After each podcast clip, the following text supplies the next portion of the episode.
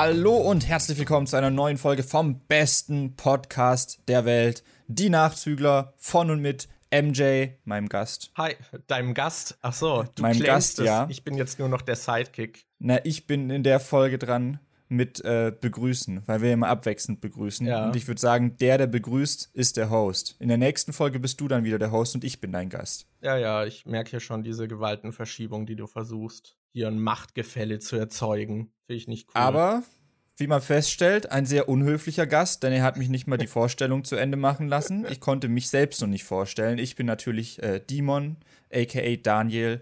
Ähm, und ja, wir werden heute an, wie, wie fast jedes Mal eigentlich, ein bisschen so erst darüber reden, was die letzten Tage, Wochen bei uns so abging und dann losen wir Themen aus, die von euch vorgeschlagen wurden. Uh. Und ja, es wird richtig geil. Ich bin gehypt. Ähm, okay, Daniel, dann, dann rante doch mal über Premiere. Okay. ich weiß, also. dass es dir auf der Seele liegt. Eigentlich wollten wir den Podcast schon gestern aufnehmen, aber ich hatte dann einfach überhaupt keine Lust, weil ich auf 180 war. Ich war so angepisst, ich hab, äh, ich konnte überhaupt nicht äh, mich auf ein Gespräch oder sowas einlassen, weil äh, Premiere Pro, das Adobe-Programm, mit dem ich meine Videos schneide, gestern Mittag aus irgendeinem Grund äh, sich dazu entschieden hat, die ganze Zeit abzustürzen und jedes zweite Mal oder so auch noch meinen kompletten Laptop mit abstürzen zu lassen, dass ich dann Bluescreen habe. Und ich habe keine Ahnung, wie ich das lösen soll. Ich habe schon versucht, andere Projekte zu öffnen und bei anderen Projekten ist es dann auch so, dass es abstürzt. Ich habe ein leeres Projekt geöffnet und habe einfach nur irgendwie die Einst bin nur in die Einstellungen vom Programm reingegangen und dann ist es abgestürzt. Es ist scheißegal, was ich mache, es stürzt ab. Ich habe den äh, Cache geleert, ich habe äh, das Programm deinstalliert und neu installiert, ich habe alte Versionen davon installiert und es stürzt einfach die ganze Zeit ab und ich kann einfach nichts mehr machen. Ich habe gestern, äh, wollte ich eigentlich mein neues Video fertig schneiden und es geht einfach nicht. Und ich habe keine Ahnung, was ich machen soll. Und dann ich habe das alles auf einer externen Festplatte, dass ich mein äh, Projekt auch, äh, ich weiß gar nicht mehr, warum ich das so geregelt habe, aber ich habe es auf einer externen Festplatte. Das heißt, ich kann theoretisch auch an einem anderen PC weiterschneiden. Und ich bin gestern mit der Festplatte zu Markus und habe es da angeschlossen. Und bei ihm geht's und bei mir stürzt ab. Und ich weiß nicht warum. Das ist so ätzend. Ja, ja. Ich finde, das ist ein guter Zeitpunkt, um zu erwähnen, dass Adobe wohl ihr Abo von 60 Euro im Monat zu günstig fand und den Preis noch erhöht. Das, Echt? Das will ich hier nur noch mal festhalten. Das, diese Adobe-Programme, die, ich weiß, sie sind gut, aber sie sind echt nicht stabil und ich weiß, dafür, dass sie so teuer sind, habe ich echt viele Probleme mit denen und mich stört das so. Ich, ich hasse diese Abhängigkeit von Adobe so ein bisschen. Das ist so, dass die Programme gut sind, man ist eingearbeitet, man ist sie gewohnt es gibt zwar Alternativen, aber Adobe hat noch so dieses, dass sie so miteinander arbeiten und dass man das leicht integrieren kann und sind in der Branche eben auch geläufig, weshalb man eigentlich nicht so richtig drauf verzichten will. Aber ich hasse so viele Dinge an diesem Programm auch gleichzeitig und hasse vor allem dieses Abo-Modell. Ich finde, das ist so eine Frechheit, dass sie einem ein Jahr lang dran binden und wenn man das dann früher kündigen will, muss man noch mal die Hälfte des fälligen Preises, den man dann noch gezahlt hätte, irgendwie blechen. Und ich, ich finde es grauenhaft, dass äh, die so ein Platzhirsch in der Branche sind mit diesem Abo-Modell. Das nur so als Ergänzung. Und das ist natürlich scheiße, dass es bei denen nicht geht. Und ich weiß leider auch nicht, woran es liegt. Ja, ich weiß jetzt halt auch nicht, wie ich irgendwie weitermachen soll. Ich weiß nicht, wie ich irgendwie äh, weiter Videos schneiden, weil das ist halt gerade so, solange ich dieses Problem habe, ist halt alles irgendwie auf Pause, weil ich kann halt wirklich nicht weiterarbeiten. Das ist so ätzend. Und wie du schon gemeint hast, es ist halt eigentlich voll geil, dass du diese ganzen Programme hast, die so ineinander übergreifen. Weil wenn du in Premiere bist und irgendwie ein Video schneidest, dann äh, hast du irgendwie eine Tonspur drin, dann machst du einen Rechtsklick drauf, gehst auf äh, Clip in Audition bearbeiten, kannst dann da irgendwie die Tonspur bearbeiten und das äh, macht es direkt flüssig in einem Übergang mit dem anderen Programm. Wenn du irgendwo einen äh, krassen Effekt drin haben willst, wie manchmal track ich irgendwie solche 3D-Texte rein oder so, dann kannst du einfach einen Rechtsklick drauf machen machen und äh, anklicken, durch After Effects Komposition ersetzen und dann öffnet sie automatisch After Effects, zieht dir da alles rein, was du brauchst und dann kannst du das bearbeiten und das wird dann in Echtzeit in Premiere reingeladen und so. Die, das ist halt eigentlich schon geil, wenn es nur wenn es halt stabil laufen würde und ich immer wieder so richtig dumme Fehler hätte. Ich habe jetzt, ich habe halt vor allem äh, kurz vor dieser Aufnahme hier, habe ich noch mal äh, zwei alte Versionen von Premiere installiert und dann ging es kurzzeitig. Ich habe so geguckt, oh, die Sachen, die vorher nicht gingen, die gingen jetzt, gehen jetzt plötzlich, ohne dass es abstürzt. Dann bin ich zu Markus rübergelaufen ins Zimmer und habe gesagt, Markus, ich weiß nicht, ob es das jetzt war, aber es funktioniert jetzt wieder. Es funktioniert viel besser als vorher. Und als ich dann wieder zurück in meinem Zimmer war, habe ich gesehen, oh, Premiere ist abgestürzt. Also das Problem ist immer noch nicht gelöst. Ich habe keine Ahnung, wie ich das jetzt in den Griff kriegen soll. Es kotzt mich richtig an. ja, ich hatte auch immer wieder Probleme mit Premiere. Also, hm. oder allgemein mit den Adobe-Programmen. Aber bei Premiere hatte ich es auch mal, dass ein Projekt immer abgestürzt ist, sobald ich reingeklickt habe. Und das war dann halt auch ein Hackmack. So, selbst wenn man dann einen Fehler findet, dass es mit irgendeiner Datei oder so nicht klarkommt, kann man den Fehler ja nicht entfernen, weil es davor abstürzt. So, das ja. ist echt traurig. Ich speichere seitdem auch meine Projekte immer mit so Tages, äh, Tagesfortschritten, dass ich, wenn plötzlich irgendwas ist, dass ich dann zumindest noch so ein Backup habe, so von gestern. Da ja, würde dann auch viel Arbeit verloren gehen, aber immerhin habe ich dann noch sowas. Das ist bei mir jetzt auch so das, was ich als nächstes probieren werde wahrscheinlich, weil ich habe noch einen ganzen Ordner mit Autosaves und da versuche ich einen zu laden, den ich gemacht habe, bevor dieser Fehler gestern aufgetaucht ist. Und ob ich vielleicht mit einem alten Save, ob es da dann funktionieren könnte.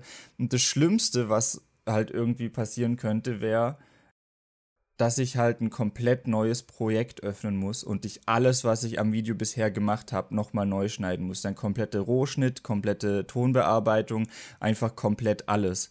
Weil im Moment habe ich es halt immer so, dass ich äh, für jedes Format, was ich habe, also wie die montiert oder die Fakten oder was weiß ich was, dass ich da so ein Grundgerüst schon mal in einem Projekt äh, gespeichert habe, wo dann zum Beispiel diese ganzen Bauchbinden oder Hintergründe und Rahmen und so, dass alles schon fertig drin ist mit auch den Zahlen, die unten in den Dingern drinstehen und so, dass das alles fertig ist und ich dann nur noch mein Material reinziehen muss, das neue, und das dann irgendwie da in den Rahmen reinfummel. Aber das wäre jetzt richtig ätzend, wenn ich halt nochmal alles von Grund auf neu in einem Projekt starten müsste. Das würde mich halt so zurückwerfen. Oh, es regt mich so auf. Ja, äh, das ist ein schöner Einstieg in den Podcast auf jeden Fall. Ja, das, aber, Markus, was ja. war bei dir so ab? Äh, was war bei dir ab? Was, was ist bei dir so abgegangen in letzter Zeit? Ja, also ich könnte jetzt auch positiv weitermachen, dass ich eine krasse Entzündung am Bein habe und dass ich irgendwie einen Nerv eingeklemmt habe und diese Woche bisher nicht wirklich laufen kann und mich bewegen und dauerhafte Schmerzen habe. Aber äh, das mal beiseite geschoben. Es wird übrigens auch alles gerade wieder besser, aber das sind auch so diese Momente, die so reinkrätschen. Und ich kann natürlich über die Hitze ranten, weil ich einfach mit dem Sommer und den Temperaturen null klarkomme.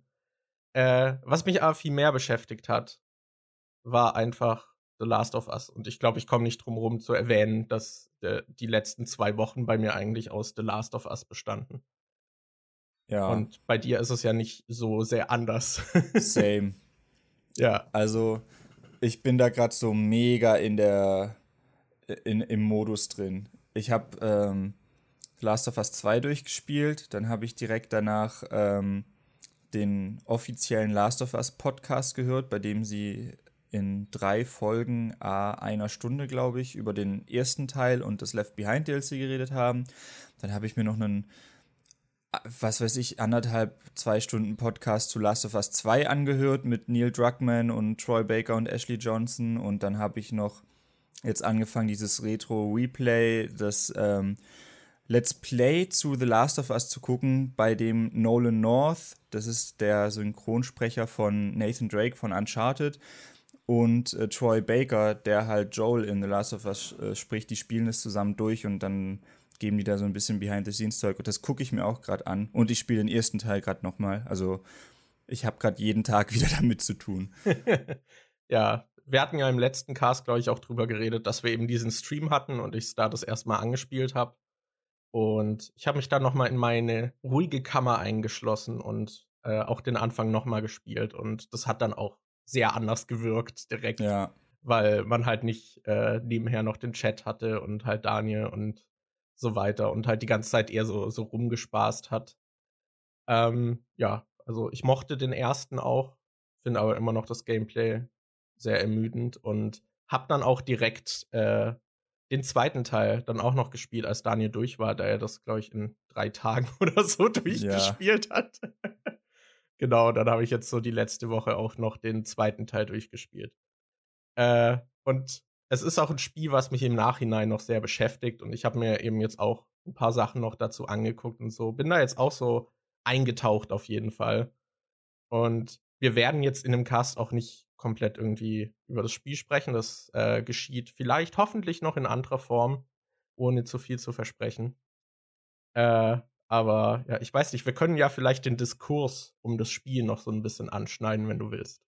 Ja, also wir, wir können es mal kurz zusammenfassen für die, die es nicht mitgekriegt haben. Es gab zu, boah, hier fährt gerade ein Krankenwagen vorbei oder so. Ich weiß nicht, ob man das krass hört. Egal, passt zur Atmosphäre von The Last of Us. ähm, wow. Das ist gerade der Seuchenausbruch. Oh mein Gott, Markus, das ist der letzte Podcast hier. Ähm, ja. Nee, also, ähm, was wollte ich gerade sagen? Ach so, ja. Es gab, bevor The Last of Us 2 rauskam, also wir werden jetzt auch nicht äh, irgendwelche Spoiler erzählen. Also ihr müsst jetzt keine Angst haben, dass wir irgendwas zur Geschichte verraten. Es gab bei The Last of Us 2, bevor es rauskam, schon Leaks, wo ähm, zwei, wo, wo einige größere Story Points irgendwie verraten wurden. Und die waren halt ziemlich aus dem Kontext gerissen und da haben sich dann viele schon im Voraus, äh, bevor das Spiel da war, darüber aufgeregt, dass das total scheiße wäre und äh, wollten das Spiel boykottieren und pipapo. Und als das Spiel dann rauskam, äh, war es jetzt halt so, dass die Presse das Spiel eigentlich sehr gelobt hat und viele das als äh, Meisterwerk betitelt haben und äh, das halt sehr, sehr gut fanden. Und die User haben es dann aber zum großen Teil, oder ich weiß nicht mal, ob es der große Teil ist oder ob das einfach nur der lauteste Teil war. Es gab halt sehr viele, die das Spiel richtig scheiße fanden, die sich von Naughty Dog ähm, äh, im Stich gelassen fühlen oder verarscht fühlen und die haben das Spiel quasi auf Metacritic review-bombt. Das heißt, die haben ganz viele Reviews verpasst, bei der sie die schlechteste Punktzahl gegeben haben, damit die äh, Durchschnittswertung vom Spiel halt äh, relativ niedrig ist. Ich glaube, die Durchschnitts-User-Wertung war mal eine Zeit lang auf 3,3 von 10. Inzwischen ist es, glaube ich, so irgendwo zwischen 4 und 5 oder so. Mhm. Und ja, da gab es dann halt äh, riesengroßen komischen Diskurs, bei dem jeder, der ein Video hochgeladen hat, in dem er gesagt hat, dass er The Last of Us 2 gut fand, wurde eigentlich gedisliked und da waren immer Kommentare drunter wie, boah, das, das ist halt so heftig, wie überzeugt die Leute da von ihrer Meinung sind. Dass, äh, ich habe schon unter jedem so ein Video, wo jemand was Positives über The Last of Us sagt, kommen Leute, die dann irgendwie sowas sagen wie, ihr werdet schon noch realisieren, dass das Spiel der größte Scheiß ist und wenn ihr es nochmal spielt oder so, werdet ihr merken, wie kacke das Spiel ist und dass das alles überhaupt keinen Sinn ergibt. Und äh, ja, das ist ein bisschen komisch.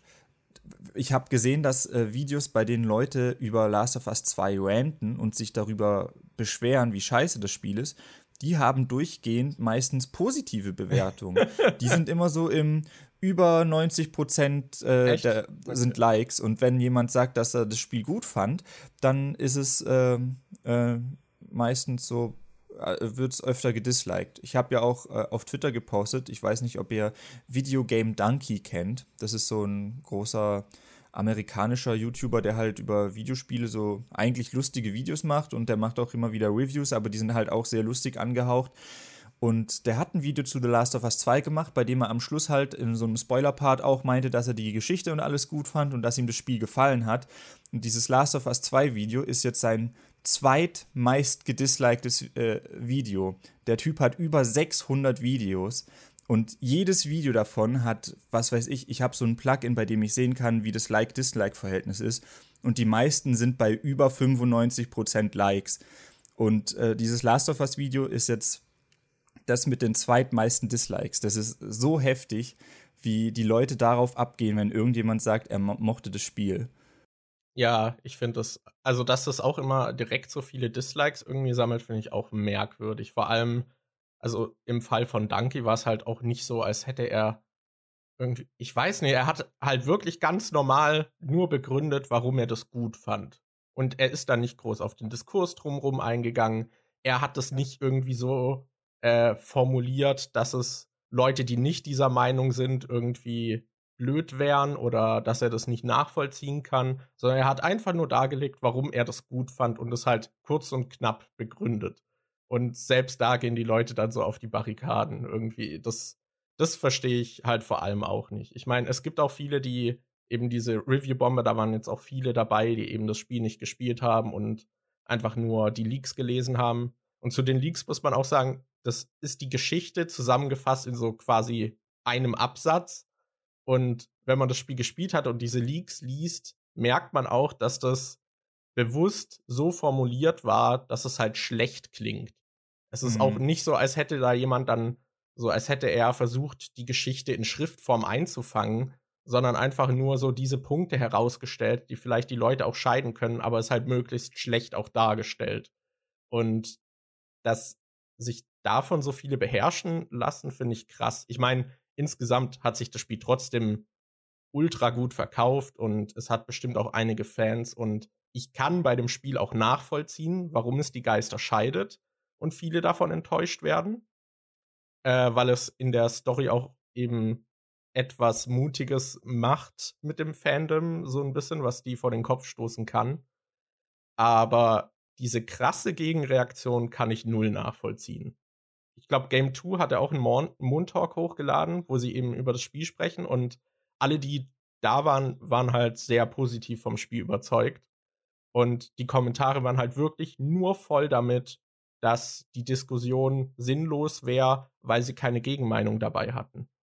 Und ja. ich kann verstehen, eine Diskussion wird auch dadurch bereichert, dass man eine Gegenmeinung hat, die vertreten wird aber sie hatten ja trotzdem auch alle ihre eigenen Ansichten und es war jetzt nicht vorab geplant so. Also es war geplant, dass sie mit dieser Person den Cast noch aufnehmen, der halt ein Gast war. Und sie wussten ja nicht davor, wie er das Spiel finden wird. Und ich weiß nicht, das, das kann ich nicht so ganz nachvollziehen, dass es halt so krass, dass es auch so nichts wert wäre, wenn das Spiel halt alle gut finden. Weil ich finde, man kann ja trotzdem drüber sprechen, warum das Spiel gut ist und wie das gemacht wird und wie man zu seiner Meinung kommt. Und man kann ja trotzdem eine Gegenmeinung dazu haben. Zumal sie bei dem äh, Montalk ja auch viele Kritikpunkte, gerade die, die am häufigsten genannt werden, äh, ja auch aufgegriffen haben und darüber geredet haben, warum sie das zum Beispiel nicht gestört hat oder warum sie da anderer Meinung sind. Es ist jetzt nicht so, als hätten die die ganze Zeit nur darüber geredet, dass es das tollste Spiel überhaupt ist und dass es nichts daran gibt, was man kritisieren kann, sondern sie haben die Punkte ja auch aufgegriffen und darüber geredet. Ja, ja, ich weiß auch nicht. Und meine Theorie zumindest dazu, dass die Videos, die über Last of Us 2 ranten, äh, nicht so viele Dislikes ist, ist, dass es wahrscheinlich die Leute anzieht, die halt das Negative darüber hören wollen. Und die Leute, die das Spiel gut finden, wollen sich wahrscheinlich nicht unbedingt dann noch so eine Meinung anhören. Zumindest wenn sie halt auch so extrem provokant schon im Voraus ist. Und es gibt halt ja. halt einige Punkte, die eben auch kritisiert werden.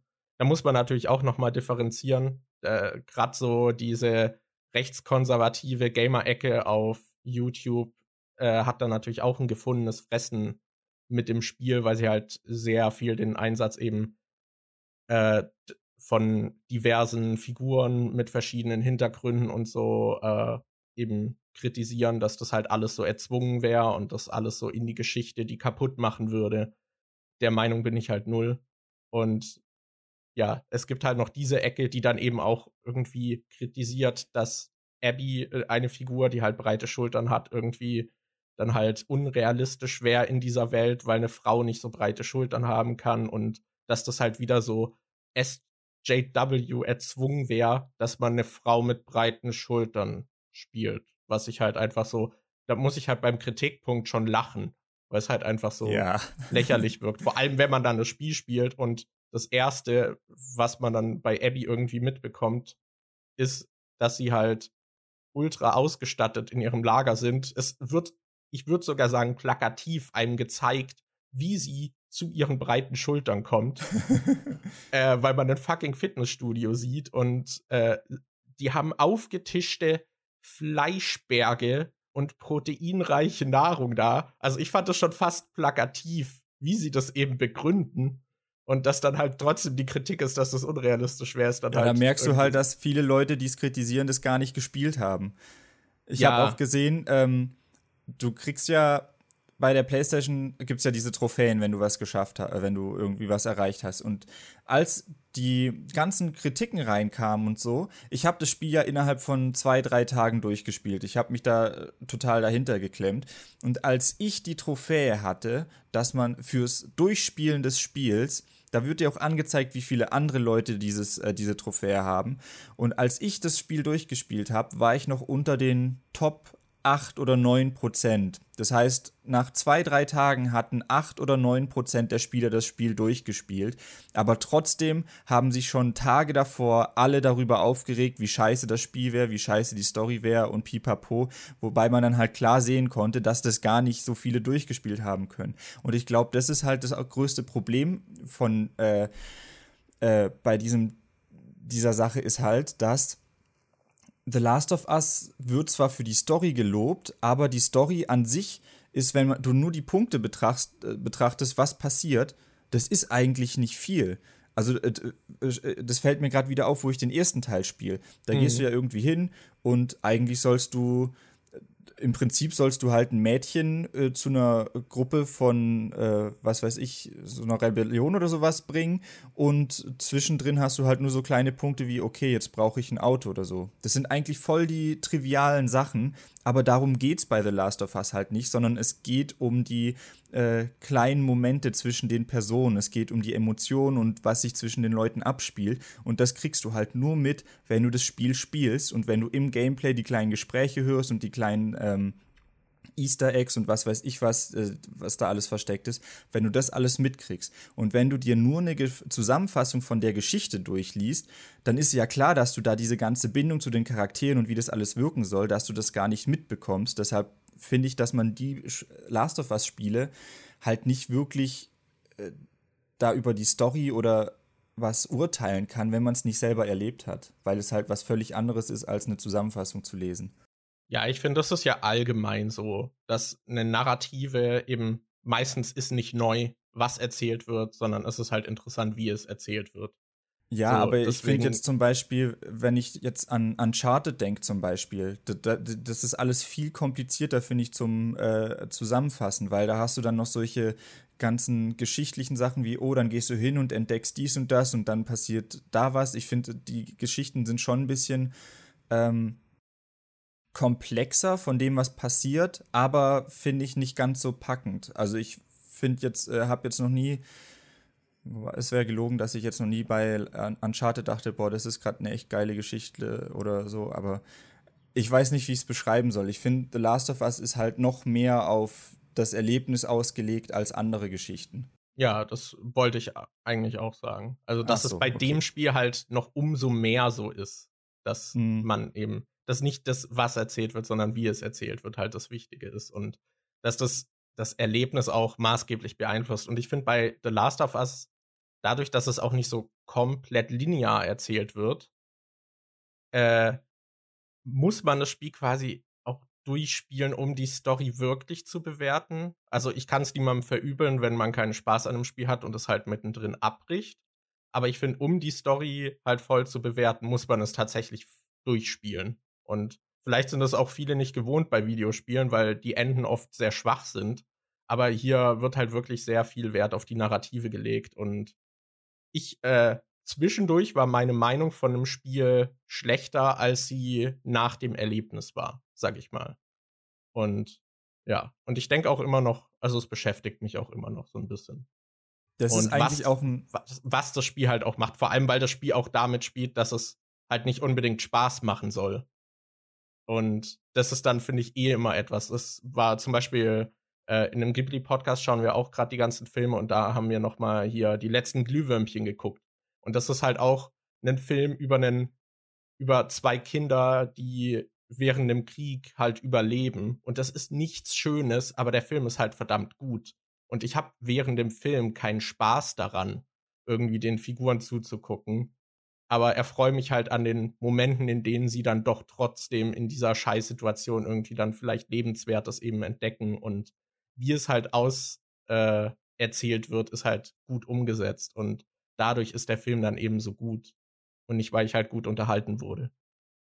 Ähm, was ich gerade noch sagen wollte, ist, dass das ja eigentlich auch sehr für das Spiel spricht, dass ähm, du jetzt äh, nach, nachdem du das Spiel durchgespielt hast, eine bessere Meinung vom Spiel hast, als du es zwischendrin hattest. Weil bei mir ist es für gewöhnlich so, auch bei Film oder sonst irgendwas, dass ich eigentlich am Anfang relativ invested bin und da denke ich so, oh, das könnte ganz cool werden. Und dann, je weiter es läuft, desto eher kommt so langsam diese Langeweile auf und ich finde, Enden sind richtig schwer gut zu machen. Meistens ja. ist es auch so bei irgendwelchen großen Serien, wo du ewig lange mitfieberst, kommt dann ein mega unbefriedigendes Ende und dann denkst du dir, boah, ist irgendwie scheiße. Und dann zieht es normalerweise die Meinung zu dem Werk irgendwie ein bisschen runter. Ja. Und bei Last of Us fand ich das halt anders. Da gab es auch in der Mitte so einen Punkt, wo ich dachte, boah, ich weiß nicht, ob ich da jetzt Bock drauf habe. Aber als ich dann fertig mit dem Spiel war, dachte ich so, boah, das war eigentlich doch geil. Hab auch Bock, das nochmal zu spielen. Ja, da bin ich bin ich sicher. Also ich glaube, ich brauche erstmal Zeit, bevor ich diese Erfahrung nochmal machen will. Also da ist es schon so. Ich, ich finde, das Spiel hat auch valide Kritikpunkte. Persönlich fand ich es auch einfach zu lang und ich fand, einige Stellen haben sich gezogen und ich glaube, das Spiel wäre besser, wenn man das ein bisschen entschlackt hätte. Aber ja, was ich nochmal erwähnen will, ist, dass man bei dem Diskurs halt auch auf jeden Fall trennen muss, dass es auch wenn so viele das eben als Meisterwerk ansehen, es gibt auch valide Kritikpunkte und es gibt Leute, die eine berechtigte Meinung in dem Bereich haben, aber dadurch, dass es halt diese, dieses extreme Gefälle gerade gibt und noch so diese andere Partei, die dann halt noch rassistische und transphobe Argumente bringen, warum die Geschichte schlecht ist, wird das halt alles so ein bisschen vermischt und der Diskurs wird dadurch sehr anstrengend. Aber ja. Boah. Apropos äh, rassistisch und transphob, das oh ist der perfekte Übergang zum nächsten Thema, was äh, ich noch. Äh, das ist quasi sowas wie ein Nach. Oder außer du wolltest noch was zu Last of Us 2 nee, sagen. Nee, alles okay. Gut. Wir ähm, meinten ja, dass wir dann noch ausführlicher drüber sprechen. Ne? Ja. Wir haben beim letzten Mal, oder ich weiß nicht, ob es beim letzten oder vorletzten Mal war, aber wir haben auf jeden Fall über J.K. Rowling geredet und dass äh, äh, Harry Potter ja so äh, problematisch teilweise in der Geschichte ist. Und in den letzten Tagen, ich weiß nicht, ob du das mitgekriegt hast, da war wieder was mit J.K. Rowling auf Twitter. Und zwar, ich weiß nicht mehr genau, was der Kontext war, aber irgendwie, ich weiß nicht, ob Stephen King was von ihr geliked hatte oder irgendwas. Stephen King hatte einen Tweet, wo sie über diese ganze Sache, wo sie sich halt auch so geäußert hat, aber in ihrem Tweet war es noch, sage ich mal, recht verschachtelt, dass man halt auch leicht herauslesen kann, dass sie halt äh, sich für Frauenrechte einsetzt. Und das hatte er, glaube ich, retweetet, was aber halt auch sehr transphob gelesen werden konnte. Und sie hatte danach ja auch noch mehrere so Double Downs, wo sehr offensichtlich wurde, dass sie so denkt. Ja, also sie hatte ähm, dann einen Tweet gepostet, in dem sie Stephen King gedankt hat und sie sich positiv für ihn ausgesprochen hat. Und Stephen King hat dann bei irgendeinem anderen ähm, Tweet in einem Gespräch hat er halt einfach nur getweetet, dass Transfrauen auch Frauen sind. Und ja, er wurde er halt quasi damit konfrontiert. Also die Leute haben halt nachgefragt, ob er dazu Stellung beziehen kann, weil er eben das retweetet hatte von ihr. Ja, und dann hat er da quasi diese Stellung für Transleute bezogen. Und daraufhin hat J.K. Rowling dann ihren Tweet, in dem sie Stephen King gedankt hat, gelöscht und sie ist Stephen King entfolgt auf Twitter. Ja, ich habe sogar gehört, dass sie ihn geblockt hätte, aber das, das weiß, weiß ich nicht, ob nicht. das stimmt. aber was ich heute jetzt noch gesehen habe, ist, du kannst ja gucken, was die Leute auf Twitter so für Sachen liken.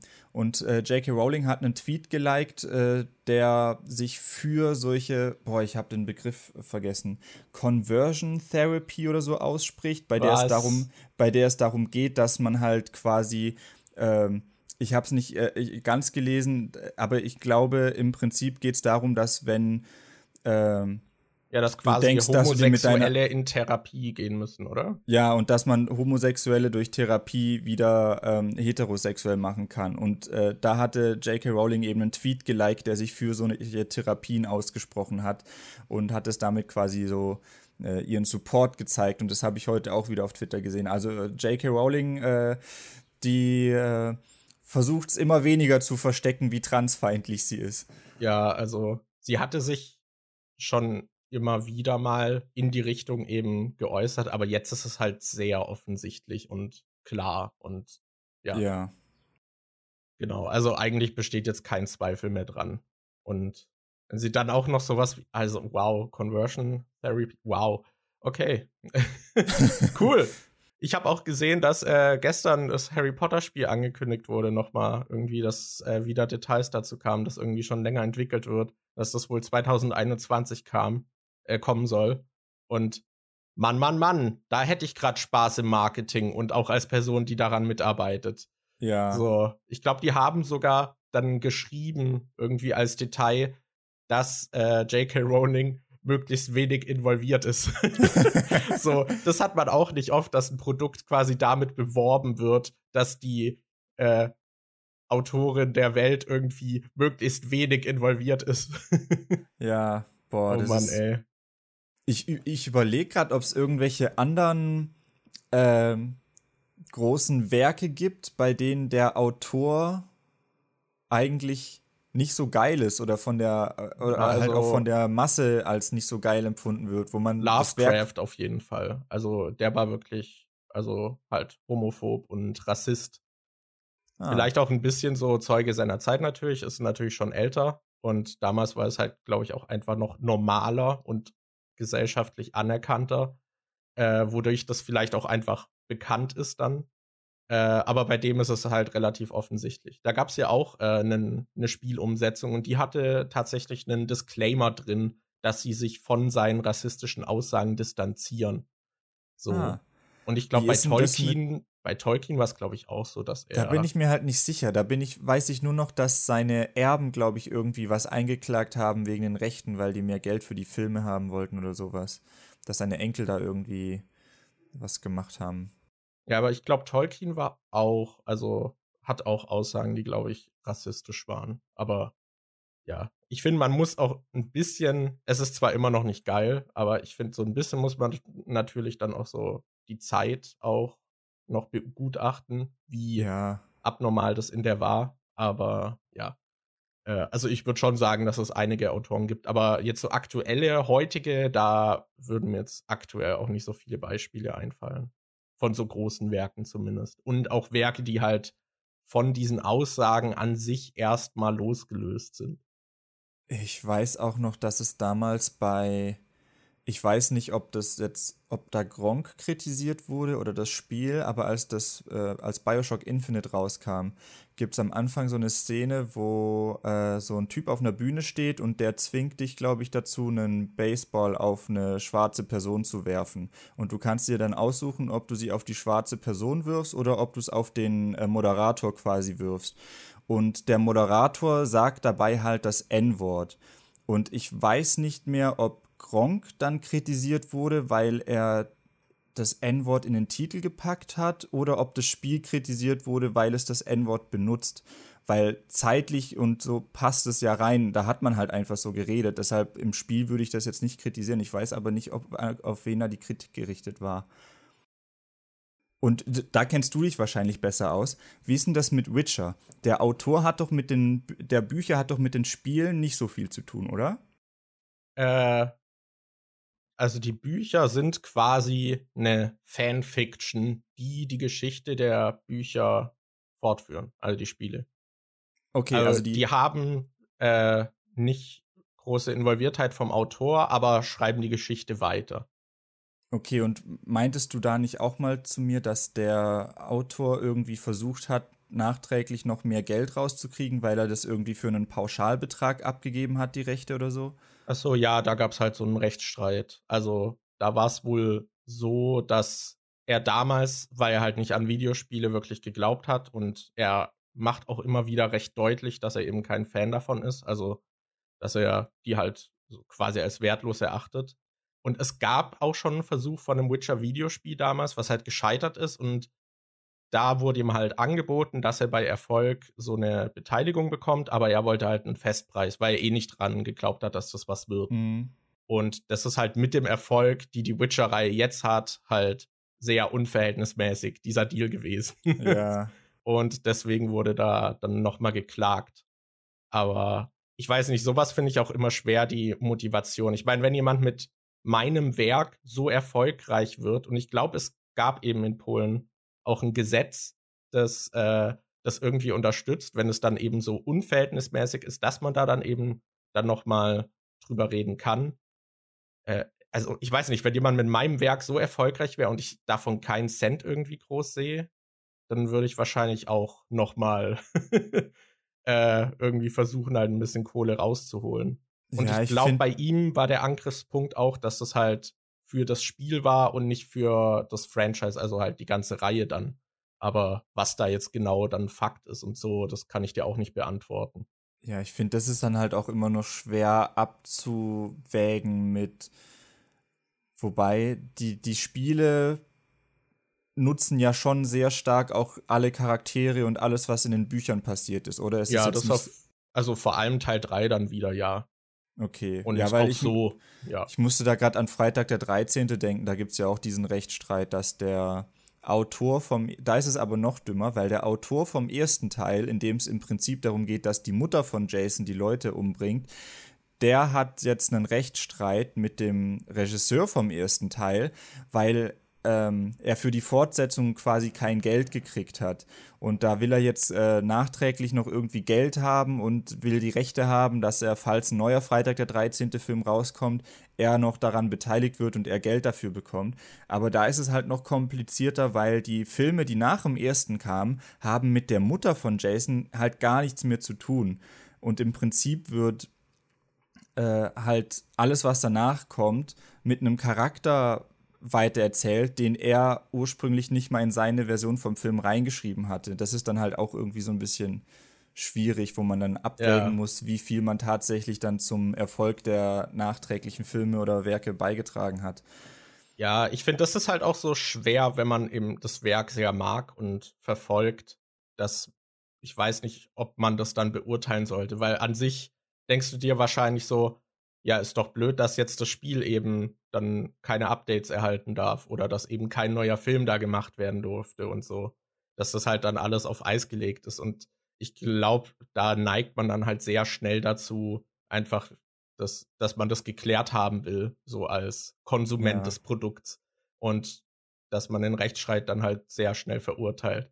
Ich meine, bei CD Projekt ist es auch so, die haben halt auch so ein so leicht unantastbaren Ruf irgendwie sich aufgebaut, so in der Gaming-Szene, weil sie eben sehr kundenfreundliche Dinge tun und sind, haben da irgendwie so einen heiligen Status erreicht. Und ich habe das Gefühl, man kann die jetzt kaum noch kritisieren, ohne dass dann halt immer so eine Gegenwelle kommt irgendwie an Meinungen, die halt sagen, wie toll CD Projekt wäre. Aber man muss halt auch realistisch sehen, dass es halt mittlerweile auch einfach eine große Firma ist und sie haben zwar diesen Underdog-Status gehabt, dass sie eben diese kleine Firma aus Polen ist, die sich was aufgebaut hat. Und dann routet man eh noch mal mehr für die, aber mittlerweile sind sie halt ein großes Unternehmen, was halt auch komplett äh, sich halt auf diese Witcher-Reihe auch stützt. Ich meine, es gibt drei der Hauptteile, es gibt noch Gwent, es gibt dieses Brettspiel und so. Also sie machen damit schon sehr viel. Da kann ich dann schon nachvollziehen, wenn der eigentliche Ersteller der Welt da dann auch noch mal irgendwie was sehen will.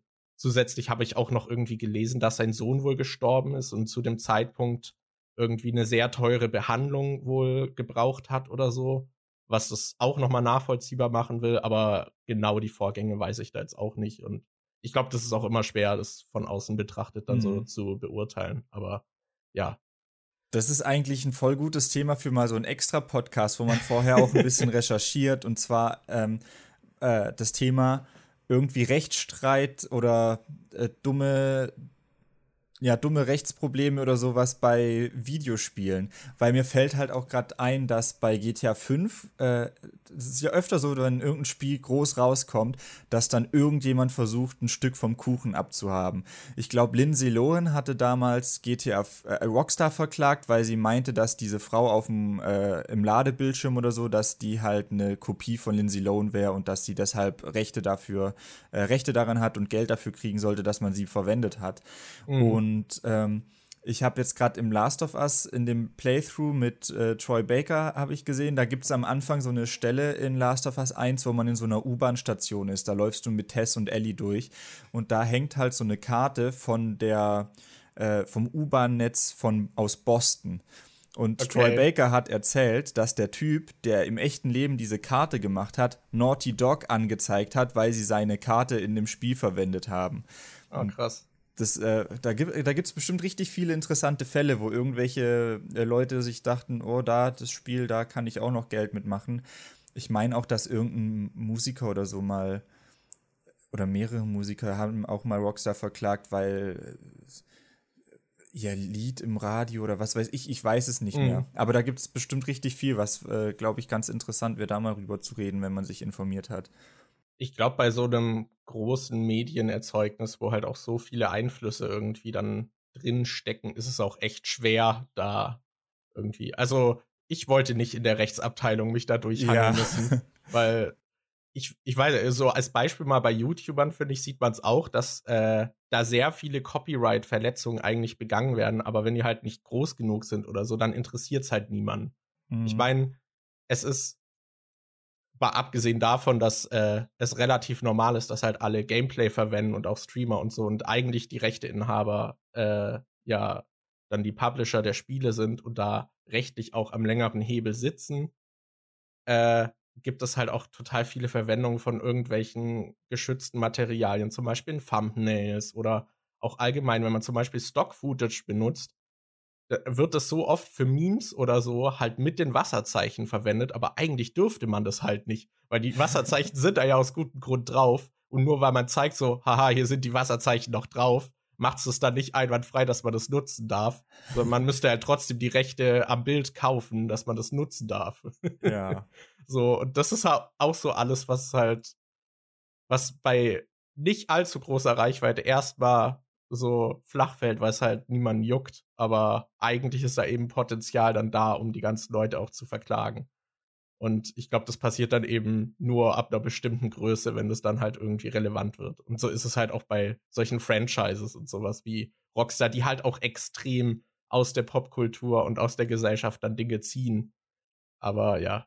Da muss ich gerade an äh, PewDiePie denken. Ich glaube 2012 oder 2013 oder so, als ich den geguckt habe, wo der Happy Wheels gespielt hat, hat er einfach am als Outro-Musik manchmal einfach irgendwelche Lieder von System of a Down genommen oder sowas. Und da war der halt eigentlich schon relativ groß und hat dann halt voll die Copyright-geschützten Sachen äh, in, äh, in seine Videos einfach reingepackt.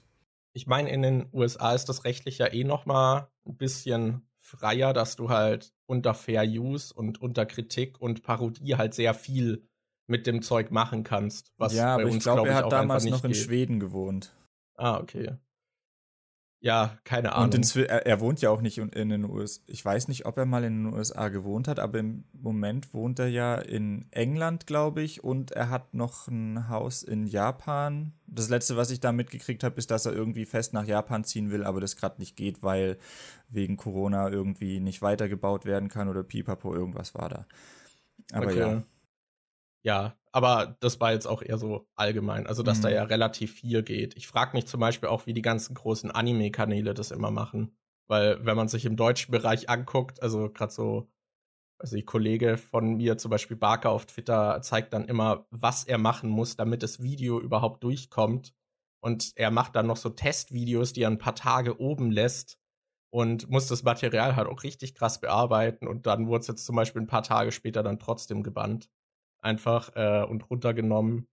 Und teilweise ist es sogar so, dass Kanäle Probleme haben, die sich die Rechte dazu sogar einholen, also die Erlaubnis nochmal gesondert, weil dann irgendwie die, das Unternehmen aus Japan dann aber das halt runternimmt, aber man hat es halt mit dem aus den USA vereinbart und so Zeug. Das war bei mir auch, das hatte ich auch schon mal. Ich habe ja äh, von Digimon Adventure habe ich die eine DVD-Box bekommen, wo die ganze Staffel äh, drin ist und ich habe von diesem Digimon Adventure Tree, was danach rauskam, irgendwie Jahre später, was glaube aktuell auch noch irgendwie weiß ich gerade nicht. Auf jeden Fall habe ich da auch so Blu-rays von bekommen und dann äh, haben die gefragt, ob ich da statt äh, im Gegenzug halt so, sowas wie ein Faktenvideo dazu machen kann. Und dann meinte ich so, ja klar, cool, wie, wie ist es dann mit dem Material, kann ich so verwenden? Und dann die so, ja, nee, Material kannst du nicht verwenden. Und ich so, ah, cool. Ich soll also, soll also ein Video dazu machen, darf aber nichts davon zeigen. Das ist, hä? Ja, also weil die äh, Japaner da irgendwie sehr, sehr streng sind. Also Nintendo war ja auch sehr lange sehr streng, was Gameplay ja. anging. Und ich weiß auch, Square dass. Square Enix auch früher. Die haben, glaube ich, auch erstmal die meisten Let's Plays dann gesperrt, wenn sie die gefunden haben. Aber es ja, wurde halt alles auch, mit der Zeit gelockert. Ich hatte auch damals auf meinem Gaming-Kanal mal ein Video gemacht, bei dem ich äh, ich weiß nicht, ob das so ein Video war, wo ich Fragen beantwortet habe, aber da war auf jeden Fall so ein kurzer Schnipsel drin, wo ich halt gesagt habe, dass ich, wenn ich eine PSP hätte, würde ich mir dieses Digimon Adventure Spiel kaufen oder so, weil da kam gerade so ein Trailer raus, dass man äh, die erste Digimon Staffel halt als PSP-Spiel haben kann. Und da habe ich nur einen Schnipsel von dem Trailer gezeigt, der halt nicht mal der Anime war, sondern wirklich nur Gameplay. Und dafür habe ich einen Claim gekriegt aus Japan. Also die sind da schon sehr streng, die Japaner. Ja, das ist, ich glaube, da ist halt auch ein komplett anderes Verständnis dann von Copyright da. Aber ja, ich meine, YouTube ist da eh a mess. Also, ja. ich meine, man ist dadurch geschützt, dass YouTube für die Inhalte haftet und das dann halt runternimmt. Da kann man immerhin dann nicht immer selbst verklagt werden. Ich glaube, das wäre noch, wär noch viel schlimmer, wenn dann dauernd irgendwelche Klagen rausfliegen äh, irgendwie ins Postfach. Aber ja, das ist ich weiß nicht, ob du das gesehen hast, der äh, oder so, der Boundary Break macht, äh, hatte jetzt auch, die hatten wir erst die Tage geguckt. Äh, der macht so ein Format, in dem er bei Videospielen so out of bounds geht und sich halt mit äh, neuen Kameraperspektiven dann auch anguckt, was die Spiele eben, also wie sie ihre Spiele so aufbauen und die Level dann auch so von außen zeigt. Und da gibt's halt auch immer wieder interessante Erkenntnisse. Und der hatte jetzt eine Episode zu Animal Crossing, eine zweite gemacht und die wurde auch äh, gesperrt. Äh, die wurde oh, jetzt offline genommen. Die haben wir erst die Tage gesehen gehabt. Ja. Und ja, da kann ich mir halt auch einfach vorstellen, weil Nintendo nicht will, dass eben bei ihnen in den Spielen was modifiziert wird. Da sind sie ja sehr äh, aggressiv und gehen es immer sehr an. Oder dass ihr Spiel halt anders präsentiert wird, als sie es wollen. Hm. Das also damit meine ich jetzt nicht, dass jemand was Schlechtes über das Spiel sagt, sondern dass die Darstellung vom Spiel entfremdet wird. Ja, weil der ist halt, äh, Animal Crossing hat ja, für die, die es nicht kennen, hat so eine äh, fixe Kameraperspektive, dass du es immer aus der Vogelperspektive, aber aus einem bestimmten Blickwinkel siehst. Und im Prinzip kannst du dann zum Beispiel nicht gucken, wie Objekte von hinten aussehen, wie Häuser oder Bäume oder so, weil du es nur von vorne sehen kannst. Und er hatte halt ähm, irgendwie ein Hack oder was weiß ich was, dass er die Kamera drehen konnte und dann konnte er hinter die Objekte sehen und dann hat man halt gesehen, dass die Bäume zum Beispiel hinten gar nicht modelliert sind und dass da keine Texturen drin sind, weil man das ja auch nicht braucht, weil man sie sowieso nur von vorne sieht und dann hat er halt so ein paar Sachen angeguckt, wie zum Beispiel, wie sehen die Häuser von der Seite aus, wie sehen die von hinten aus, wie sieht dies und das aus und so. Und äh, ja, aber äh, äh, direkt als du gesagt hast, sein Kanal und dass da jetzt was ist, habe ich direkt gewusst, okay, ja, wahrscheinlich Animal Crossing.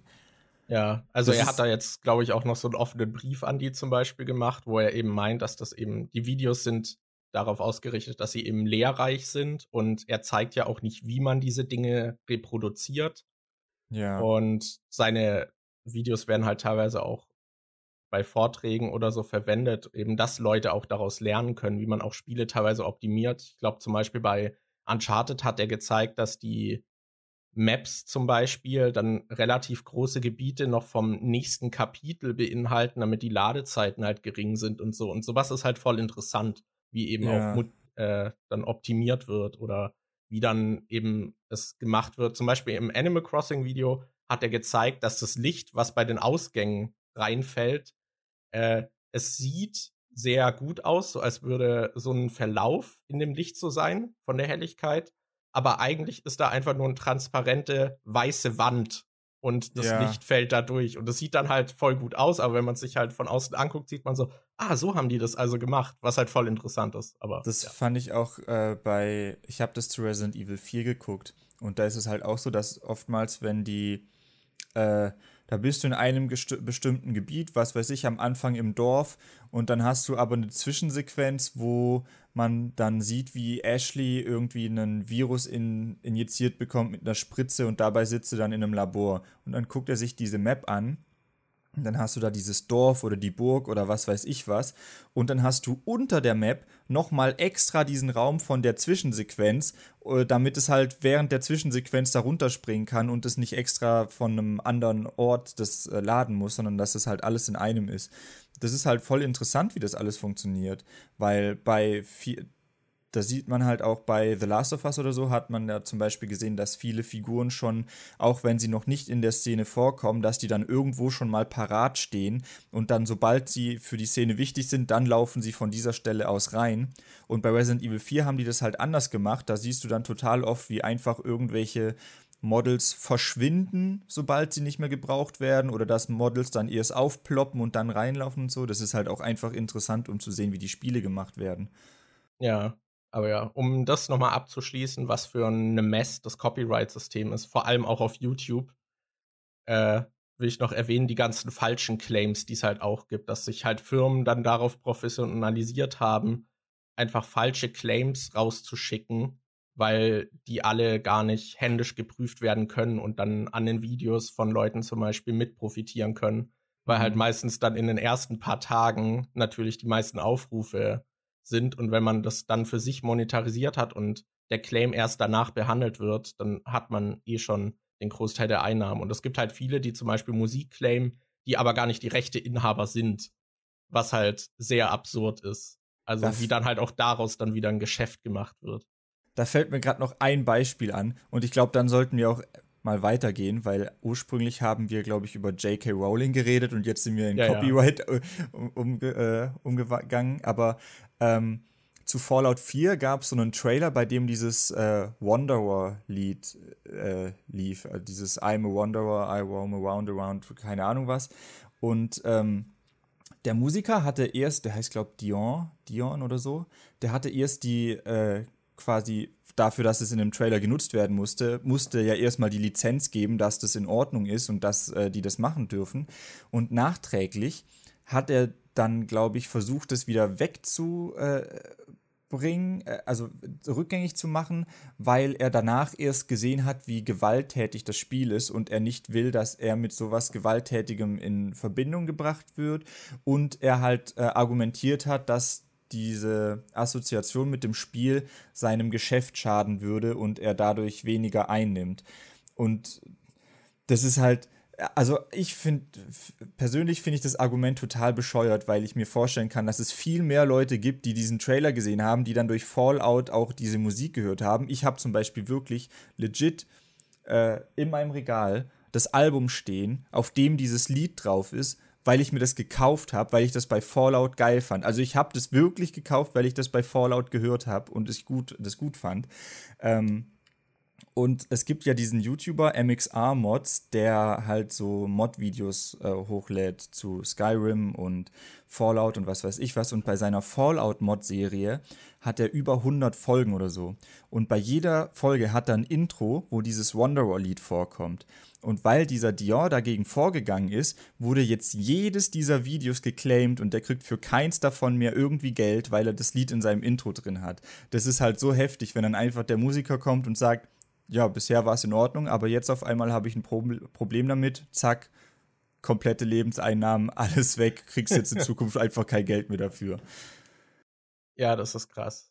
Das aber ja, das, ich finde, das ist eh schwierig irgendwie, dass man Hoheit über seine Kunst so behält. Also ich meine, Memes sind ein gutes Beispiel, wo Dinge so oft reproduziert werden, dass halt so komplett verloren geht, von wem das eigentlich ist.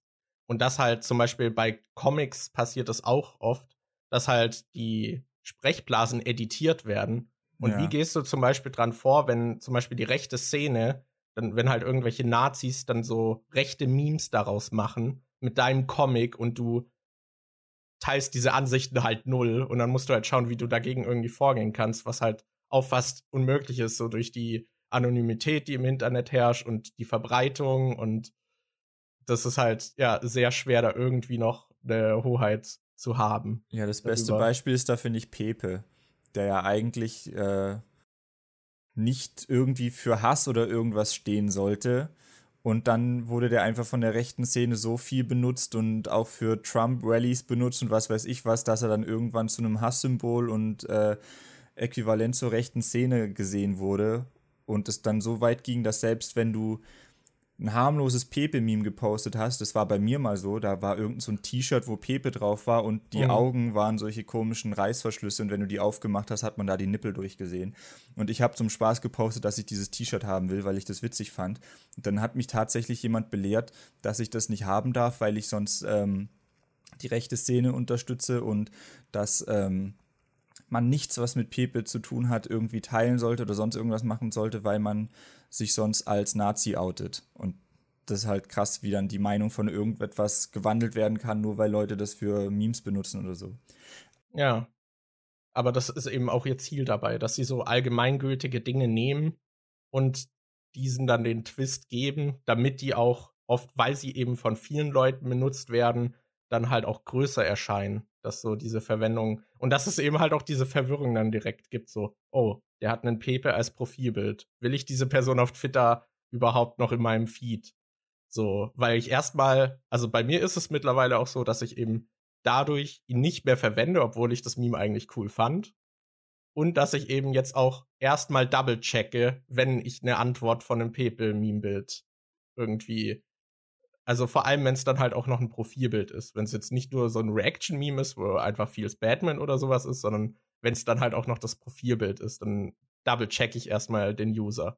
Lustigerweise, als ich äh, mit Last of Us durch war und ich getweetet habe, dass ich das Spiel gut fand und dass ich nicht verstehen kann, dass viele das äh, kritisieren für äh, wegen Abbys breiten Schultern oder weil Ellie lesbisch ist und so, dass ähm, da hat mich jemand dann direkt deswegen angeschrieben und äh, äh, wegen dem Transphob und Sexismus und was weiß ich was äh, ähm, angekackt und äh, ich, ich weiß nicht mehr genau, was er geschrieben hatte, aber es ging schon sehr in so eine äh, Richtung, dass es dieses mit Sexismus und so, dass es das runtergespielt hat, was er geschrieben hat. Und der hatte ein Pepe-Profilbild.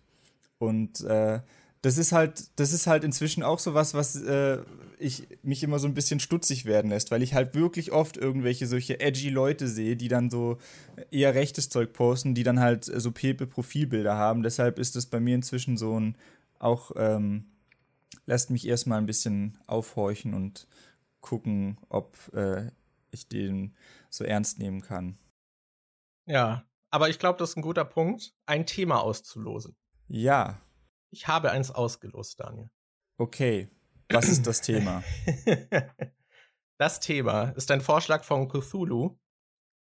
Äh, wir hatten ja auch Lovecraft besprochen, da macht es jetzt Sinn, auch einen Vorschlag von Cthulhu zu nehmen. Und zwar Ausraster, unsere schwachen Momente. ich glaube, da hast du wahrscheinlich mehr zu sagen als ich. Hey.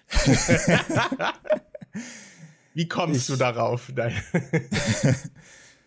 Äh, ich bin, ich finde, du bist ein sehr, du bist ein Mensch, der sehr schnell sehr hoch fährt im Temperament, aber dann auch nach einer gewissen Zeit wieder schnell unten ist. Und ja. ich glaube, ich komme viel seltener auf so ein hohes Level, wie du überhaupt bist. Ja, ich habe dieses, das ist halt sehr impulsiv, dass man Emotionen in dem Moment dann sehr stark wahrnimmt, aber das kann halt fünf Sekunden später kann es halt sein, dass es auch wieder weg ist. So, das ist auch, das ist halt auch was von ADHS, was halt einfach, das liegt dem halt inne und damit muss man auch irgendwie klarkommen. Und ja, ich weiß, ich habe das auch, dass ich mich, ich kann meine Emotionen hochkochen, wenn ich mich in eine andere Person hineinversetze, dass ich dann die Wut der Person äh, wahrnehme. So. Oh, dann hat Last of Us 2 bestimmt richtig Spaß gemacht. Äh, darüber will ich jetzt nicht weitersprechen, aber äh, äh, ja, zumindest konnte ich die Person nachvollziehen, wie sie handeln, so ein bisschen. Äh, aber ja, also das kann ich zum Beispiel auch, was ich irgendwie total weird finde, so als Skill, dass ich so die Wut von jemand anderem so mir einverleiben kann, was ich auch mhm. irgendwie weird finde, aber ja, Markus ich habe das zum Beispiel. Empath. Ja, ich glaube schon. Dass, also ich bin schon sehr empathisch und ja, mich nimmt eben auch sowas ich weiß, wir hatten, glaube ich, auch mal drüber gesprochen, dass du eben diese Gruppentherapie hattest. Und ich hatte auch mal eine Sitzung Gruppentherapie und ging danach halt einfach mit den schlechten Gefühlen der anderen noch mit nach Hause zusätzlich zu meinen. was dann halt einfach nicht so der Sinn war, weil ich das halt alles so aufgesogen habe. Ähm, da muss man sich manchmal auch selbst schützen. Aber ja, also ich habe schon manchmal so impulsive äh, Wut, wo mir auch selber dann manchmal einfach klar ist, wie dumm die gerade ist. Äh, aber manchmal ist sie halt einfach kurz da und dann muss sie raus und sobald sie raus ist, ist sie auch wieder weg. Das heißt jetzt nicht, dass ich mhm. hier ständig ausraste und hier Zeug zusammentrete und auf Leute losgehe, aber weiß nicht, wenn zum Beispiel dann irgendein Brief kommt mit einer scheiß Nachricht, wo mir wieder irgendwas reingekrätscht wird, dann rege ich mich darüber dann auch mal laut auf. Ja. Und ich habe auch so ein paar Trigger Points. Also mir fällt zum Beispiel ein, gerade als Kind äh, war das, wahrscheinlich weil das Konfliktpotenzial einfach höher war, war es, wenn jemand meine Brille irgendwie beschädigt oder geschlagen hat. da, da kannst du dich eine zum Beispiel, Situation ein, ja. Ja, wir waren mal mit einem Kumpel unterwegs und der hat mir ein mit Wasser gefülltes Kondom ins Gesicht geworfen. und daraufhin war ich halt erstmal richtig angepisst. Ja, ich glaube, deine Brille ist dabei doch sogar runtergefallen dann. Ja, ja, die ist äh, runtergefallen und über die Straße geschlittert noch. Also, ja. Das, also sowas war zum Beispiel etwas, wo ich sehr wütend war. Und in der Grundschule war es zum Beispiel auch, da hatte ich immer so eine Baseball-Cap, so eine Basecap auf. Und äh, die Kinder haben halt auch gemerkt, dass ich es nicht mag, wenn man mir diese wegnimmt. und da bin ich dann halt auch äh, recht aggressiv geworden, wenn man eben mir meine Kappe wegnimmt. Also ich habe so ein paar Triggerpoints, gerade wenn es halt, glaube ich, um die Beschädigung von persönlichen Dingen geht und sowas, äh, wo ich dann sehr schnell wütend werde. Und ja, wie du auch schon meintest, also bei mir kocht es dann kurz hoch, da ist es dann sehr, fühle ich das sehr stark aber das ist auch extrem schnell wieder weg. Und ich bin auch ein sehr harmoniebedürftiger Mensch und ich bin halt auch selten irgendwie dann so nachtragend, sondern versuche immer mit Situationen und mit Personen so meinen Frieden zu schließen, damit das nicht in der Luft hängt für mich. Und das ist irgendwie dann ein starker Kontrast, aber ja. Dadurch kann ich aber auch sehr gut sowas spielen, so Aggressivität. Also, mhm. Ich weiß, das kann ich halt auch eben, weil ich eben auch meine, dass ich das so aufsaugen kann. Ich glaube, ich bin kein guter Schauspieler, aber ich glaube, so Wut könnte ich ganz gut verkörpern. äh, aber ja, ich weiß nicht. Aber ja, da gab es auf jeden Fall so ein paar Ausraster. Ich überlege gerade noch, also darüber habe ich auch schon mal gesprochen. Also der Auszug mit meinem Stiefvater war eben ein Ausraster von mir, wo ich einfach dachte so, ähm, ja, jetzt reicht's, kein Bock mehr auf die Scheiße. Und das habe ich dann auch so ein bisschen auch bewusst rausprovoziert, aber das war eben eine komplette Eskalation der Situation. Ich glaube, sowas hatte ich auch dann nie wieder im Leben.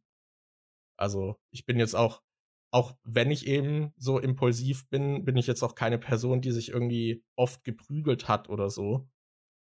Ähm, aber ja, es gibt halt immer wieder diese Momente, wo ich dann auch gern mal auf den Tisch irgendwie schlag und mich halt drüber aufreg und so. Und das ist auch so ein bisschen dieses Selbstzügeln manchmal. Also ich hatte zum Beispiel eine Zeit, glaube ich, da äh, hast du dich auch äh, drüber amüsiert, wo ich zum Beispiel bei Overwatch dann lauter wurde, wenn ich es gespielt habe. Aber ich würde zum Beispiel sagen, dass es in letzter Zeit wahrscheinlich nicht mehr so oft vorkam. So. Also ich ja. weiß jetzt nicht, wie oft du von mir Rage hörst, aber ich glaube. Nee, in letzter Zeit war es eher so, dass ich rausgegangen bin im Flur und dann habe ich durch den Flur äh, dieses Geräusch gehört, was bei The Last of Us kommt, kurz bevor man entdeckt wird. Dieses Das habe ich sehr oft aus deinem Zimmer gehört. Wow. ja, aber ja, das ist halt so ein Ding, dass man sein Temperament irgendwie zügeln muss und weiß nicht. Oft, also es gibt halt auch Situationen, in denen ich wütend werde, auch über Kleinigkeiten manchmal und mir ist halt dabei dann bewusst, wie scheiße das eigentlich gerade oder wie unsinnig das ist. Und dann zügel mhm. ich das halt. Aber ich glaube, das ist halt einfach dieses Impulsive, was man halt versuchen muss, damit umzugehen.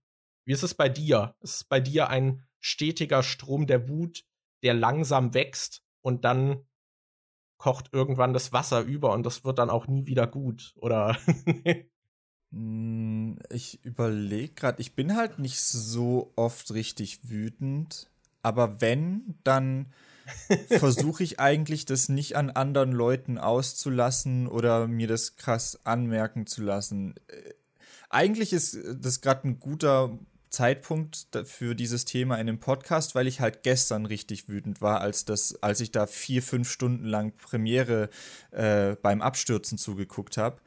Ähm, weil da war ich halt richtig angepisst und da wollte ich dann auch den Podcast nicht machen und da habe ich dann halt auch gemerkt, da, da wollte ich dann einfach meine Ruhe haben und wollte nichts machen und dann mhm. habe ich irgendwie so gedacht, ich will jetzt irgendwie allein irgendwie brauche ich eine Ablenkung. Da hat es mir dann noch richtig gut getan, dass du mir dann die Capture Card wiedergegeben hast und ich dann einfach bis nachts um zwei nochmal The Last of Us gespielt habe. Ähm, und, nee, nicht bis zwei, ich habe, glaube nur bis eins gespielt. Oder so. Egal, ich habe dann auf jeden Fall Last of Us gespielt und es hat mir ja sehr gut getan. Ähm, ich habe es auch gemerkt, ich musste dann irgendwas machen. Ich bin dann einfach in die Küche gegangen, als ich wütend war und habe einfach angefangen abzuwaschen. Und ich weiß, äh, also ich habe schon gemerkt, wie du dann so versucht hast, irgendwie mit mir zu reden und wahrscheinlich mit dem Gedanken, mich abzulenken, weil mhm. ich habe angefangen abzuwaschen und da war halt echt ein riesiger Geschirrberg in der äh, Küche und Markus hat dann angeboten, ob er mir helfen soll, äh, indem er das abtrocknet. Und dann dachte ich so, nee, mach das nicht, weil wenn du jetzt da stehst und abtrocknest, dann versuchst du mit mir zu reden und ich habe jetzt keinen Bock irgendwie zu reden. Und du hast ja. mir dann auch Fragen gestellt äh, zu, zur Problemlösung mit, äh, hast du schon das probiert, hast du schon das probiert? probiert und ich habe halt immer nur so kurze einsilbige Antworten gegeben, weil ich halt überhaupt keinen Bock hatte zu reden. Und dann hast du nachher auch noch gefragt, ob wir einen Film gucken wollen später und ich dachte mir so, nee, ich habe keinen Bock auf nichts, ich will einfach nur in meinem Zimmer sitzen und wütend sein. Und dann habe ich halt Last of Us gespielt und das hat mir schon sehr geholfen. Also ich glaube, das ist eher so, wie ich das dann zeige, wenn ich äh, wütend bin, dass ich dann halt einfach nicht reden kann, dass ich dann halt einfach äh, meine Ruhe haben will oder so. Ja, aber ich, ja, ich schreie dann irgendwie da, nicht großartig rum. Ich hatte da ja auch versucht, dann so rauszufinden, was du gerade irgendwie willst. Und hab dir dann auch eben, weil du nach der Capture Card gefragt hast, habe ich dann eben auch schnell noch das gemacht, was ich äh, gebraucht habe, um dir die Capture Card dann direkt geben zu können, weil ich so gemerkt habe, so, okay, ich glaube, das ist gerade ein Ventil, was er, was er äh, braucht. Ja. so, ja. ich weiß, dass das ich weiß nicht, ob das ist, was ist, was ich mir dann äh, später irgendwie angewöhnt habe, weil ich weiß, dass früher, vor allem jetzt, äh, jetzt können die Leute, die das äh, äh Nachzügler-Bingo spielen, gleich wieder einen Haken machen. Ich weiß, früher in meiner Assi-Zeit, als ich noch in der Pubertät war, da war es halt oft so, dass wenn ich wütend war, dass ich dann einfach irgendwelche Leute richtig hart und richtig persönlich beleidigt habe, auch wenn es irgendwelche Leute waren, die mir halt nahestehen und von denen ich eigentlich gar nicht will, dass die ähm, also die ich gar nicht verletzen wollte. Da habe ich zum mhm. Beispiel auch meine Mom dann mal zum Wein gebracht, weil ich irgendwas. Also ich weiß noch genau, was ich gesagt habe, aber ich möchte das jetzt nicht nochmal wiedergeben. Ähm, und das ist halt damals öfter passiert. Und ich weiß nicht, ob ich mir im Zuge dessen, ob ich dann halt irgendwann mal gemerkt habe, eigentlich willst du das gar nicht und dass ich mir dann angewöhnt habe, das eher eher dann zu sagen, nee, ich rede jetzt, während ich wütend bin, einfach nicht mit anderen Leuten, weil sonst die Gefahr besteht, dass ich irgendwie outlashe und dass ich die dann halt äh, zu Unrecht irgendwie angreife oder so. Ich weiß, also das hast du bei mir bestimmt auch schon beobachtet, dass ich manchmal halt, ich weiß, dass meine Reaktion gerade zu emotional ist oder so. Und manchmal weiß ich auch selbst nicht warum. Und dann flüchte ich der Situation manchmal auch einfach kurz. So, dieses, ich weiß nicht, wir hatten zum Beispiel in der Ausbildung, gab es irgendwas, wo ich dann irgendwie reagiert habe, weil jemand was gesagt hat, was dann aber auch zu hart klang von meiner Seite aus. Und ich habe halt gemerkt, okay, das klang viel härter, als es eigentlich gemeint war, irgendwie. Und ich bin emotional und bin ich einfach kurz auf Toilette und danach war es bei mir halt wieder weg. so. Ja, oder manchmal, manchmal ist es halt auch so, merke ich das halt, dass du hast dann oft dieses, dass du dann auch nicht, selbst wenn es nur ein Missverständnis oder irgendwas war oder man nicht wirklich sagen kann, oh, das war jetzt deine Schuld oder da hast du dies und das verbockt, dass du dann trotzdem oft so abschaltest und dann einfach direkt wütend weggehst, ohne dich nochmal genauer mit der Situation auseinanderzusetzen. Mir fällt gerade diese Situation ein, neulich als Anni da war und wir Essen bestellt haben. Und dann hat es an der Tür geklingelt und ich stand da und habe aufgemacht und du bist dann rausgekommen und hast gefragt, wer das ist. Und dann habe ich gesagt, ja, das ist das Essen, was wir bestellt haben. Und dann meintest du, dass du vorher in Telegram gefragt hast, ob wir Essen bestellen, aber das hatte ich halt nicht gesehen und wir haben dann irgendwie weiß nicht, wir hatten dann halt bestellt, ohne vorher in Telegram zu gucken und das war auch keine Absicht oder so, aber wir haben dann halt ohne dich bestellt und dann äh, habe ich halt richtig gemerkt, wie du dann einfach direkt weggelaufen bist und die Tür auch zugeknallt hast. Da kann ich mir auch so vorstellen, dass du wahrscheinlich erstmal angepisst warst und dich irgendwie hintergangen oder was weiß ich was gefühlt hast, aber das äh, finde ich äh, äh, fällt bei dir öfter Hintergang, auf. Hintergang, sondern eher Übergang. Okay. Aber ja, da war es halt auch an dem Tag, da hattest du schon mal, da hattet ihr schon mal bestellt. Ja. Und da meinte ich halt auch schon, dass ich später dabei wäre. Und dann hatte ich eben auch noch mal gefragt und dann habt ihr so quasi ohne mich bestellt. Aber ja, da war ich zum mhm. Beispiel auch wütend, ja. Ja. Aber da, das war auch eine Situation, wo mir halt bewusst ist, ja, okay, die haben halt ohne mich bestellt. Das ist jetzt kein Grund, den Abend im Groll zu verbringen oder sowas. Das ist halt auch sowas, keine Ahnung wo mir halt bewusst ist. Ich hab's auch, wenn ich zum Beispiel eh schon gereizt bin, dass ein, aber ich glaube, das ist auch normal, dass einen dann halt kleinere Dinge halt auch mehr reizen. Mhm. Irgendwie. Ich hab's zum Beispiel, wenn ich gestresst bin und dann will ich ins Bad, weil ich jetzt los will und noch duschen will und dann ist es besetzt, dann rege ich mich halt voll drüber auf. Ja. Es gibt auch Tage, wo ich mir halt denke, so resigniert, so, ja, okay, ist halt wieder besetzt, so, uh. aber es gibt halt eben auch diese Tage, wo ich mich richtig drüber aufreg. Oder wenn die Küche wieder aussieht wie Scheiße. Weil alles äh, irgendwie, alle Leute ihr Geschirr wieder stapeln und irgendwie auch beim Kochen den Herd einfach nicht mal danach abwischen können, wie sie, wenn sie ihn komplett voll spritzen.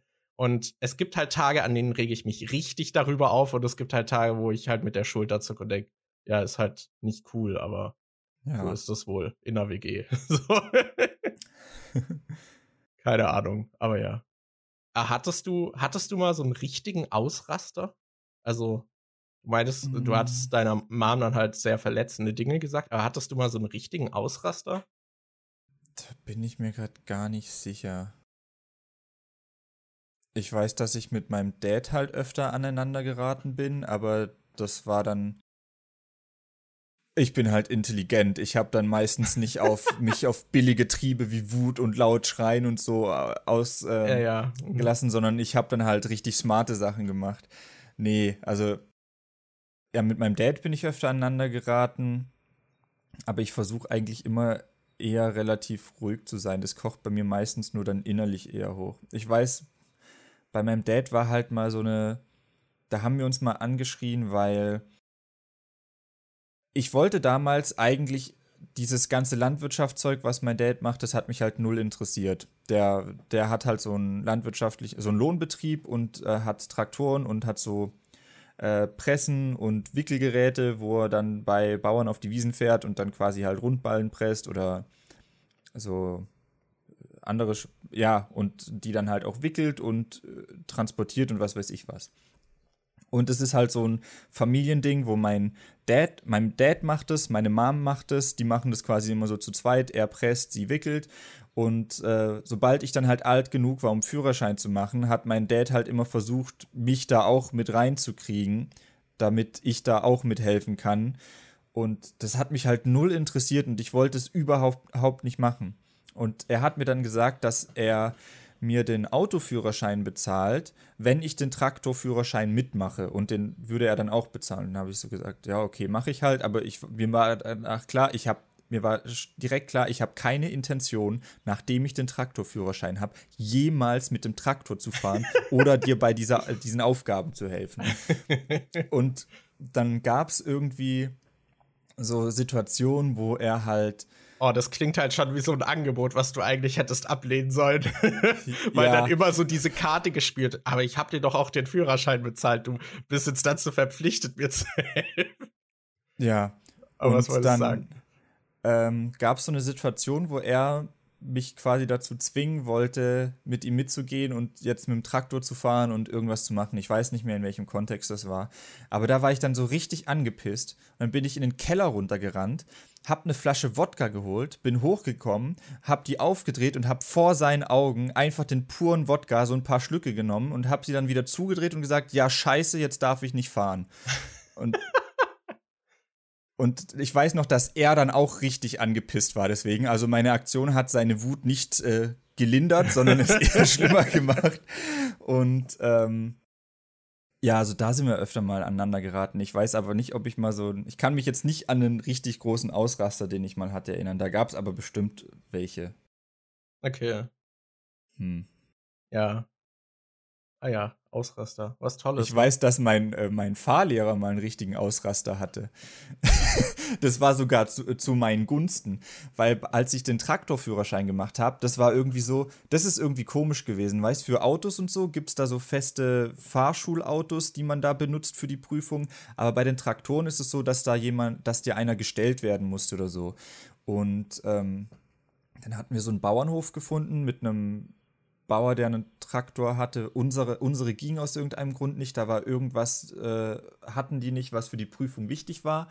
Und dann war ich bei so einem anderen Bauer und dann hat der, war ein Prüfer da und der hat mich halt, ich sollte so verschiedene Sachen abklappern, äh, also so Fragen zum Traktor beantworten. Und dann sind wir zu den, und ich wusste alles, bis auf eine Sache. Wir sind dann zu den Reifen gekommen. Und bei den Reifen sind solche äh, Beschriftungen drauf, so was weiß ich W und dann eine Zahl dahinter und dann B und eine Zahl dahinter oder so. Und äh, er wollte von mir wissen, was diese Beschriftungen heißen. Und ich wusste das einfach nicht. Also ich habe wirklich die ganzen Bögen und so gelernt und so, aber ich hatte irgendwie zu dem Thema mit den Beschriftungen hatte ich nichts gefunden.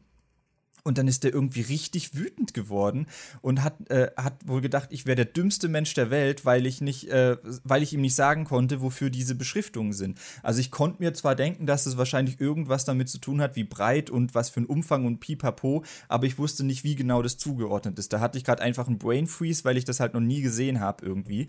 Und ja. ist der richtig ausgerastet und hat dann irgendwie nach einer Zeit einfach gesagt, ja okay, scheiß drauf, lassen wir das, jetzt machen wir einfach die Fahrprüfung. Und der, da hat man richtig gemerkt, da war auf 180. Und dann äh, ist der mit dem Auto vorgefahren und ich sollte dem mit dem Traktor hinterherfahren. Und ich war halt selber dann voll perplex, weil ich dachte, boah, scheiße, ich habe das im Prinzip schon verkackt, die Prüfung ist äh, versaut und so.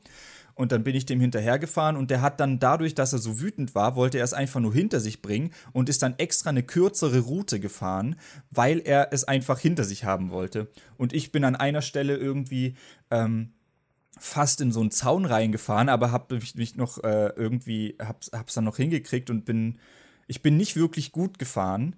Und es hat mir sehr geholfen, dass ich nur die kürzere Route fahren musste, weil er so angepisst war. Und die Fahrprüfung habe ich dann bestanden, aber dieses Theorieteil, wo man dann äh, mit den Reifen und so gefragt wurde, das musste ich dann irgendwann später nochmal nachholen. Aber ich glaube, die Traktorprüfung, das Fahren habe ich nur bestanden, weil der Typ so wütend war und deshalb halt die kürzere Route gefahren hat. Also wow. da, da hatte ich äh, Glück im Unglück. Ich stelle mir gerade die ganzen Stadtkinder vor, die sich denken, hä, Traktorführerschein? das ist halt bei uns halt echt so. Also es ist halt echt heftig, wenn du da irgendwie einen Bauern hast, der, der, der ein Kind hat. Ähm, dann, das ist nichts Ungewöhnliches bei uns, dass du auf der Hauptstraße oder so einen Zehnjährigen siehst, der mit einem Traktor und einem Hänger oder so rumfährt, obwohl ja, es halt eigentlich ja, hochgradig illegal ist. Ich finde es auch so lustig, wie halt eigentlich jeder, der einen Traktorführerschein gemacht hat, davor halt schon die ganze Zeit Traktor gefahren ja, Das, das würde mich halt mal interessieren. Das würde mich mal interessieren, die Durchfallrate. Wie viele Leute beim Auto durchfallen beim ersten Versuch und wie viele Leute beim Traktor durchfallen beim ersten Versuch. Weil ich kann mir vorstellen, dass die meisten, die einen Traktorführerschein machen, das halt davor schon ausgiebig zu Hause geübt haben und eh schon schwarz gefahren sind. Ja, kann ich mir auch gut vorstellen. Äh, eine Sache will ich noch erwähnen zu den Ausrastern. Und zwar, dass ich manchmal auch echt Spaß dran habe, an diesen Spaßausrastern, dass man sich da dann in etwas so hoch, äh, hoch, mir fällt das Wort gerade nicht ein, dass man sich da halt hochschaukelt. Etwa, ja, hochschaukelt und halt so in etwas reinsteigert, mit dem man aber für etwas, was man eigentlich, wo man gar nicht so negative Gefühle gegenüber hat. Und ich finde, da macht es irgendwie Spaß, dass man dann so so ausrastet, aber. Ich finde, es ist auch cool, wenn man da die richtigen Leute dafür hat, weil ich ja, finde, ja, bei eben. uns zwei funktioniert das halt immer sehr gut. Also für die Leute, die jetzt also für jeden Zuschauer, der nicht Falco und Freddy ist, also jeder, der nicht bei uns wohnt, bei uns ist es oft so, dass wir durch die Wohnung laufen und dann sieht man irgendwie den anderen und dann fängt einer einfach so an im Vorbeilaufen so, hey du blöder Wichser. Und dann fängt man an, sich so blöd zu beleidigen und dann fängt, und dann kommt plötzlich einer und tut so, als würde er dich abstechen und pipapo. das, das, klingt, klingt total dumm. Aber es macht halt, wenn man die richtige Person dafür hat, immer voll Spaß. Vor allem, weil wir dann auch immer so, ähm, beide wissen, dass es halt gerade nicht ernst gemeint ist. Und dann zieht man sich so total dumme Gründe aus der Nase, warum man den anderen gerade fertig macht. So, findest du wirklich, dass man die Wäsche so aufhängen sollte oder so? Was weiß ich was, keine Ahnung. dann find, äh, wir haben dann oft solche Fake-Streitereien, die dann so mega eskalieren, wo dann auch irgendjemand richtig laut rumschreit, aber danach lacht man dann halt direkt, weil man es eigentlich, äh, ja, weil es eigentlich witzig ja. war. An sowas habe ich Spaß. Ich weiß auch, also ja. vor allem dieses Gewalthandlung andeuten. Es ist mhm. so, das ist eigentlich so dumm. Und ich weiß auch nicht so richtig, woher das kommt. Ich glaube, das kommt, ich glaube, das habe ich auch so ein bisschen von meinem Vater, weil wir uns halt früher auch immer so ausgemalt haben und vorgestellt haben, so, dieser Kontrast, dass halt eine friedliche Situation durch willkürliche Gewalt halt einfach komplett eskaliert wird, die aber da halt nichts zu suchen hat und halt diese Willkür und dieser Kontrast es dann halt lustig machen. Ich glaube, dadurch kommt es ein bisschen, aber ja. Das ist auch was, wo ich äh, in letzter Zeit drüber nachgedacht habe. Mit, das ist halt eigentlich schon eine sehr spezielle Art von Humor. das ist eine spezielle Art von Humor. Und bei uns funktioniert es halt, weil wir beide wissen, das ist nicht ernst gemeint. Und ähm, ich äh, musste aber drüber nachdenken, wie das ist, wenn man sowas zum Beispiel jetzt in Videos macht oder so öffentlich zugänglich macht. Ich weiß nicht, ob du das mit Jenna Marbles neulich mitgekriegt hast. Die hatte ein Video hochgeladen, dass sie jetzt erstmal aufhört, äh, YouTube-Videos zu machen und hat Stellung bezogen zu Sachen, die sie früher in Videos gemacht hat, die halt andere offended haben. Weil die hat zum Beispiel auch irgendwie ganz früher mal so Blackface-Clips gemacht oder so und hat dann dazu Stellung bezogen und hat gesagt, dass sie viele Sachen in diese Stereotypen oder sowas drin hatte, dass sie die jetzt rausgenommen hat. Und dann habe ich mir überlegt, äh, inwiefern man sowas eigentlich in Videos reinpacken kann. Weil stell dir mal vor, du bist jetzt irgendwie, wir würden noch Let's Plays machen. Und äh, du hast so Leute aus völlig unterschiedlichen Lebenslagen, die deine Videos gucken. Und die das vielleicht auch gucken, um sich irgendwie von Problemen abzulenken, die sie zu Hause haben. Und dann machen wir irgendwie so einen komischen Witz, der für uns klar ist, das ist nicht ernst gemeint und da haben wir auch persönlich, keine Ahnung, ich schätze mal, du wurdest als Kind jetzt nicht irgendwie geschlagen oder so und ich auch nicht, aber wenn wir jetzt dann irgendwie einen Witz machen, der sich halt auf so, über sowas lustig macht, greift er uns ja nicht persönlich an, weil ja. er kein Trauma von uns anspricht. Aber wenn jetzt irgendeiner von den Zuschauern zum Beispiel, der sich unsere Videos anguckt, um sich abzulenken, der so ein Trauma in dem Bereich hat, weil er das vielleicht wirklich durchgemacht hat und der hört dann unseren Witz, dann ist ja in unserem Video was, das für uns eigentlich nicht offensive ist, aber für ihn dann vielleicht äh, ihn, äh, für ihn halt mehr bedeutet und es für ihn dann halt unangenehm macht, sich das Video anzugucken.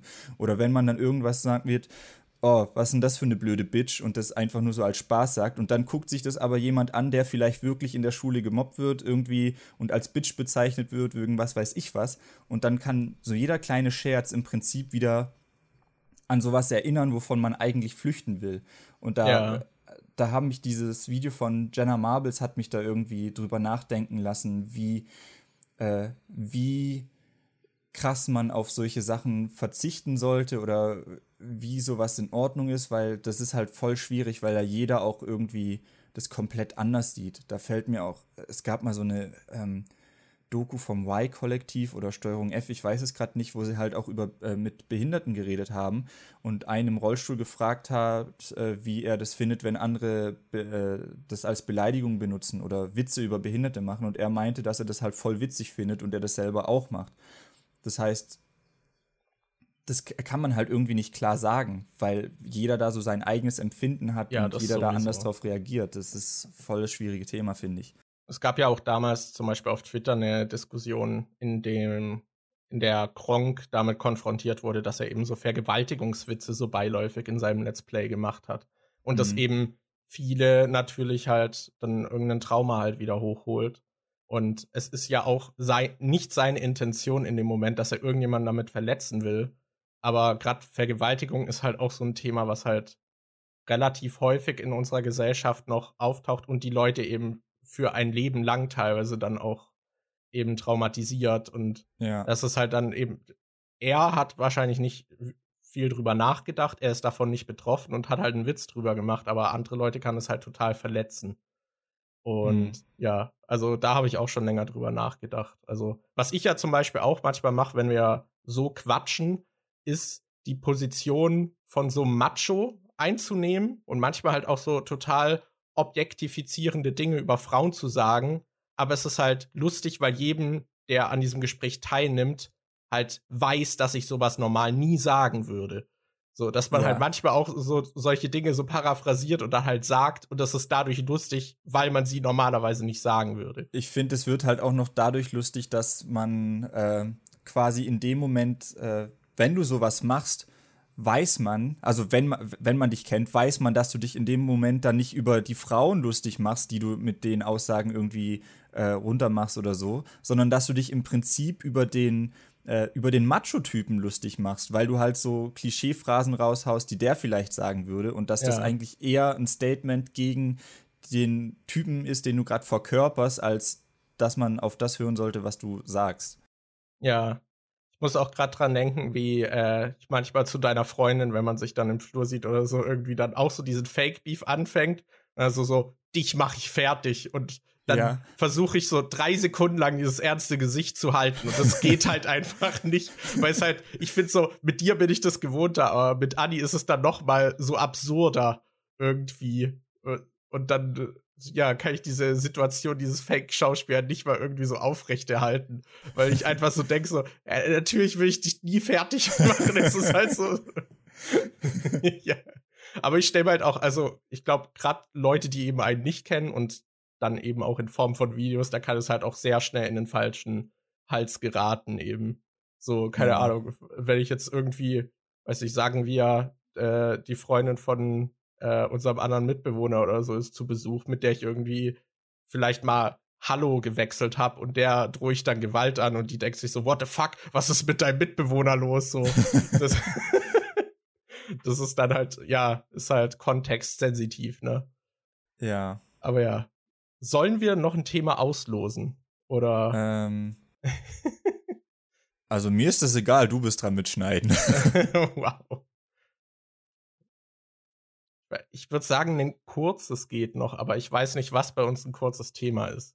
Ich, äh, ich los mal aus. Okay. Es ist Hätte ich mal lieber auf Mama und Papa gehört. Von Sis. Ich, ich hoffe, die, die spricht man so aus. S-I-Z-Z. Okay. Da fallen mir jetzt direkt nicht so viele Dinge ein. Also, das geht mir gerade auch so. Deswegen ähm, könnte das vielleicht ein Thema sein, was hier noch gut reinpasst. Ich, mir fällt gerade was ein. Hm, mir fallen gerade eher Sachen ein, wo meine Eltern mir gesagt haben, dass das eine dumme Idee ist. aber ich trotzdem der Meinung bin, dass es gut war, dass ich die Erfahrung selbst gemacht habe, weil ich das sonst nicht gerafft hätte. Ich glaube, zum Teil haben wir das Thema ja auch schon in diesem Eltern Elternteile und Arten von Eltern so ein bisschen, glaube ich, auch besprochen. Ja. Aber da haben wir, glaube ich, auch drüber gesprochen, dass es eben diese Situationen gibt, wo es, glaube ich, trotzdem wertvoll ist, auch wenn man als Elternteil halt das für dumm hält und äh, halt die Person so davor warnt, aber wo es halt trotzdem irgendwie wertvoll ist, wenn die, das Kind dann den Fehler selbst macht. Aber ich hatte halt nie irgendwie großartig Situationen, wo ich eine mega Meinungsverschiedenheit mit meinen Eltern gehabt hätte, bei denen es um irgendwelche Entscheidungen oder so ging, die vielleicht wichtig wären. Also das Einzige, was ich halt äh, hatte, war, dass ich nach Berlin gezogen bin und nicht die Schreinereiausbildung gemacht habe. Da war mein Dad halt mega dagegen und meine Mom auch. Aber ich finde, das ist jetzt nicht das Schlimmste, was mir je in meinem Leben passiert ist, dass ich nach Berlin gezogen bin und nicht Schreiner geworden bin. Und ansonsten fällt mir halt noch, klar, mein Leben ist jetzt nicht geil, aber es ist jetzt auch nicht so schlimm, dass ich mir die ganze Zeit denke, oh, hätte ich doch bloß auf Mama und Papa gehört, hätte ich doch bloß, äh, wäre ich doch bloß zu Hause geblieben und hätte die Schreinerausbildung gemacht. Ähm, das ist ein Thema, wo es mir schon eher wo ich schon eher merke, dass die recht hatten, war, glaube ich, meine erste Beziehung damals. Also die erste längere Beziehung. Es war halt eine Fernbeziehung mit einer, die jünger war als ich. Und ich glaube, das ist tatsächlich auch das Beispiel, was du in dem Cast da genannt hast. Ja, dass die äh, meine Eltern mir halt äh, gesagt haben, äh, äh, vor allem mein Dad, dass das mit der Fernbeziehung und das Pipapo mit dem Altersunterschied und so, dass das nicht funktioniert und dass das dumm ist und dass ich mir lieber jemand in der Nähe und so suchen sollte. Und ich dachte mir damals halt, nö, das das klappt und das ist gut so. Und dann gab es halt äh, im Laufe der Zeit halt doch immer mehr Probleme und am Ende ging es dann auseinander. Und bisher ist jede Fernbeziehung, die ich hatte, dann halt irgendwie an den Problemen auseinandergegangen. Wo ich, das ist halt was, wo ich schon sagen muss, da hatte mein Dad recht. Also das hat nicht funktioniert. Aber ich finde es trotzdem wichtig, dass ich das halt selbst erlebt habe und selbst dann gelernt habe, weil ja, wie es halt heißt, man lernt nicht, dass Feuer heiß ist, ohne es mal anzufassen. Ja. Also man muss halt manche Sachen, manche Fehler muss man halt einfach selber machen, um zu rauszufinden, wie das für einen ist. Also ja, würde ich auch so eigentlich unterschreiben. Ich überlege gerade auch noch, ob mir irgendwie. Also es gibt natürlich so diese Kleinigkeiten, so nimm den Regenschirm mit und dann so, oh nein, es regnet, hätte ich doch einen Regenschirm mitgenommen. Ja. Aber das sind halt so Kleinigkeiten. Also ich war mal froh, dass ich einen Fahrradhelm getragen habe, weil ich mir den komplett zur Hälfte zerschreddert habe, weil ich in einen Stacheldrahtzaun auf Kopfhöhe gefahren bin. ich glaube, äh, und wahrscheinlich hätte ich selbst keinen Fahrradhelm tragen wollen und der wurde mir halt auch eher so beigebracht, trag den mal. Ähm, ich glaube, das wäre wahrscheinlich ein Punkt. das ist so ein Punkt, wo ich äh, froh war, dass ich drauf gehört habe und hätte ich nicht drauf gehört, dann hätte ich da wahrscheinlich äh, dann doch äh, noch mal hinterfragt, so hätte ich da mal lieber drauf gehört. Aber ich überlege gerade, ich weiß nicht. Es, ja, mir fallen jetzt nicht so viele krasse Dinge ein. Also ich finde, es ist eh mit Entscheidungen, die man getroffen hat.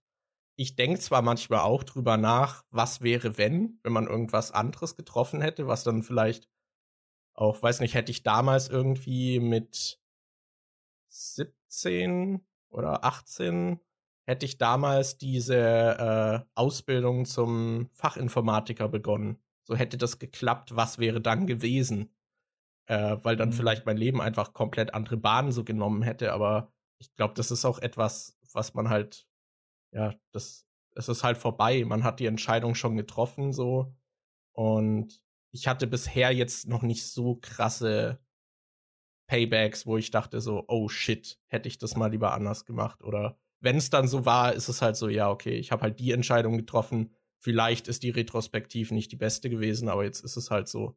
Aber so krasse, also dass ich Dinge so wirklich extrem bereue, die ich getan habe, irgendwelche Entscheidungen, das ist bei mir nicht der Fall. Ja. Same. Ja. Ich überlege gerade, ob es da noch irgendwas gibt, aber mir fallen spontan mehr Situationen ein, bei denen ich mir denken würde, ist gut, dass ich da nicht auf meine Eltern gehört habe, ja. als dass mir Situationen einfallen, wo ich denke, hätte ich mal lieber auf die gehört. ich würde jetzt auch nicht sagen, dass ich, also ich glaube, wenn ich in so einer sehr autoritären äh, Erziehung aufgewachsen wäre, wäre das wahrscheinlich öfter der Fall gewesen. Oder mhm. nee, eher nicht. Also da wäre es wahrscheinlich auch eher, bin ich froh, dass ich das so gemacht habe, aber ich weiß, es gab halt auch eben wenig so extreme ja, Entscheidungen, wo wir so unterschiedlicher Meinung waren, wo ich mich dann durchsetzen musste oder sowas, aber. Oh, äh, mir fällt gerade noch ein, mein Dad war halt auch gegen mein, mein Tattoo am Handgelenk. Und für den war das so ein Big Deal und der meinte, dass ich dann halt äh, keinen Job deswegen kriegen würde oder was weiß ich was. Aber ich habe bisher noch nie irgendwie eine negative Auswirkung von meinem Handgelenk-Tattoo oder irgendeinem anderen Tattoo, das ich habe, äh, zu spüren bekommen. Ich war jetzt auch noch nie irgendwie bei einem Bewerbungsgespräch und dann hieß es, ja, eigentlich sind sie echt ganz gut, aber das Tattoo, nee, das geht gar nicht. Das ist auch, finde ich, das hat jetzt nicht so viel mit dem Thema zu tun, aber das ist auch, finde ich, immer so was, so ein komisches Argument mit, ja, wenn du dich tätowieren lässt, dann verbaust du dir da so viele Jobmöglichkeiten, weil ich denke mir halt, wenn ich mir so ein Tattoo stechen lassen will, bin ich schon in einem Mindset, wo ich mir denke, ich will nie einen Job haben, bei dem ich dann auf das Äußere reduziert werde und dann nicht genommen werde. Ich habe keinen Bock, irgendwie Banker zu werden, wo dann äh, das Tattoo hinderlich wäre oder so, sondern also inzwischen ist es ja eh nochmal anders, weil es, weil halt inzwischen fast jeder ein Tattoo hat oder zumindest sehr, sehr viele Leute tätowiert sind. Aber so einen total mega seriösen Beruf, bei dem Tattoo ein Ausschlusskriterium wäre, den würde ich eh nicht nehmen wollen. Ja, ich glaube, das ist halt, Eltern wollen halt, dass man sich möglichst viele Optionen irgendwie offen hält und ja. können da dann vielleicht auch manchmal sehr beschränkend sein. Und ich würde mich jetzt auch nicht davon freisprechen, dass der jugendliche Leichtsinn äh, immer sehr weitsichtig ist und über alle Konsequenzen nachdenkt, die sich daraus erzeugen, ergeben könnten. Aber ja, ich glaube, jetzt so ein Gesichtstattoo irgendwie so ein großes wäre vielleicht ein bisschen, bisschen uncooler und würde einem wahrscheinlich Oder mehr verbauen. Und vielleicht will man das dann auch aus Protest. Ich glaube, wenn man halt Dinge dann tut, weil die Eltern sie nicht wollen und dann backfired ist, ich glaube, dann ist es äh, manchmal so, dass man so, hätte ich mal lieber auf die gehört. Aber Oder jetzt irgendwie einen Namen tätowieren lassen. Da hätte ich als Elternteil dann auch gesagt, nee, mach das lieber nicht. und das hätte ich auch verstanden, wenn meine Eltern dann. Wobei jetzt sage ich, ich hätte es verstanden, wenn meine Eltern dagegen gewesen wären. Aber wenn ich tatsächlich mit, was weiß ich, 18 gesagt hätte, ich will mir jetzt einen. Wobei ich hatte da keine Freundin, ich hätte mir da nichts tätowieren lassen können. Ähm, ja, aber Namen tätowieren lassen, das finde ich immer ein bisschen schwierig. Ja, aber ich weiß nicht. Ich finde, bei Tattoos wird natürlich immer das Argument genannt, dass das halt was Permanentes ist. Ja. Aber ich weiß nicht, wenn das sich in dem Moment so richtig anfühlt und jetzt nicht nur eine Woche richtig, sondern vielleicht auch, weiß nicht, ein halbes Jahr richtig, finde ich, hat man dann ja trotzdem noch diese Erinnerungen irgendwie daran und es ist ja auch, man kann dann immer noch was anderes aus diesem Namen machen und das übertätowieren. Ich meine, ich würde jetzt, ich werde auch vorsichtig, mir einen Namen tätowieren zu lassen, aber ich glaube, ich würde es nicht so völlig judgen und verurteilen, wenn die Person mir wirklich überzeugt sagt, dass das jetzt das ist, was sie will. Ich bin mir gerade nicht sicher, aber ich glaube bei Dirty Sanchez, das ist so eine sowas wie Jackass, nur halt aus ähm, den UK und ein bisschen brutaler. Ich weiß nicht, ob wir da auch mal den Film gemacht haben, äh, geguckt haben. Also die machen schon heftigeres Zeug noch. Und da hat sich einer, ich bin mir gerade nicht sicher, ob das wirklich so passiert ist oder ob ich das gerade irgendwie verwechsel, aber ich bin mir zu 80% sicher, dass sich ein Typ da den Namen von seinem Kumpel auf den Penis hat tätowieren lassen. Das ist dann schon wieder irgendwie witzig, aber gleichzeitig auch sehr, sehr weird. Es ist halt dadurch lustig, dass es so was Massives ist. Ja. Wo man so, dass man jedes Mal, wenn man seinen Penis dann sieht, dass man an seinen Kumpel zwanghaft denken muss. So. Ja. Ich glaube, ich glaube, es ist halt auch, also wenn halt wirklich so eine Beziehung halt irgendwie traumatisch eskaliert, kann es auch richtig wehtun, an diesen Namen zu haben, aber es ja, ist halt, ich stelle mir ja. das aber auch für zu, äh, zukünftige Partner komisch vor, wenn die dann bei dir jedes Mal den Namen vom Ex-Partner sehen oder so. Ja. Also von deinem Ex. Ja, ja, das. Also ich wäre da wahrscheinlich auch zögerlich, aber ja. Ich war ja, Namen tätowieren ist allgemein was Schwieriges. Da ist die op äh, optimale Lösung, die Steve O getroffen hat. Der hat sich auf dem Rücken, äh, nee, auf dem Hintern tätowieren lassen, Your Name. Aber einfach nur Your Name. Und dann kann er zu jeder beliebigen Person sagen, yeah, I've got your name tattooed on my uh, ass. Und dann denkt die so, boah, voll süß, du hast dir meinen Namen auf den Arsch tätowieren lassen, aber dann zeigt er den Arsch und da steht einfach nur drauf Your Name. Das ist halt äh, so universal gut, weil das kannst du zu jedem sagen.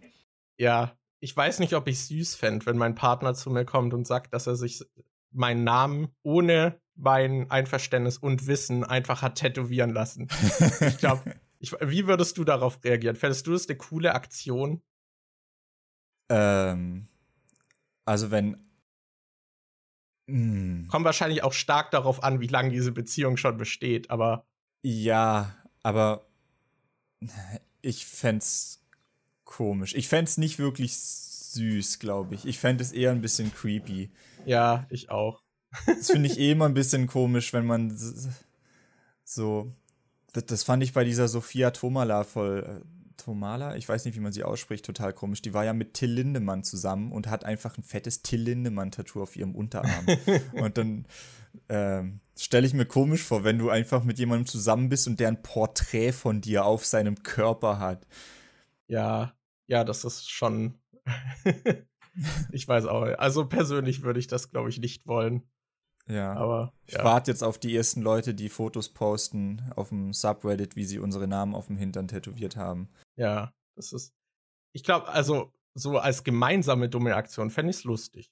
Also, wenn wir ja. jetzt sagen würden, wir tätowieren uns gegenseitig unsere Namen auf den Hintern, das fände ich irgendwie. Es ist zwar trotzdem dumm, aber es fände ich halt lustiger, als wenn der Partner sich einfach deinen Namen tätowieren lässt oder sowas.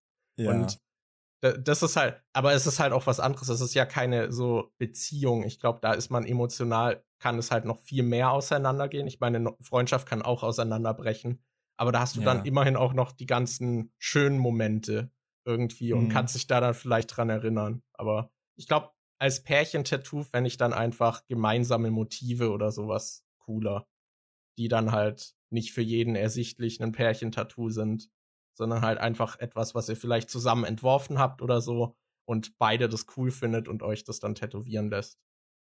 Man kann sich doch auch die Augen tätowieren lassen. Da habe ich schon so Bilder gesehen, wo die dann komplett schwarz sind. Ich lasse mhm. mir einfach deinen Namen auf den Augapfel tätowieren.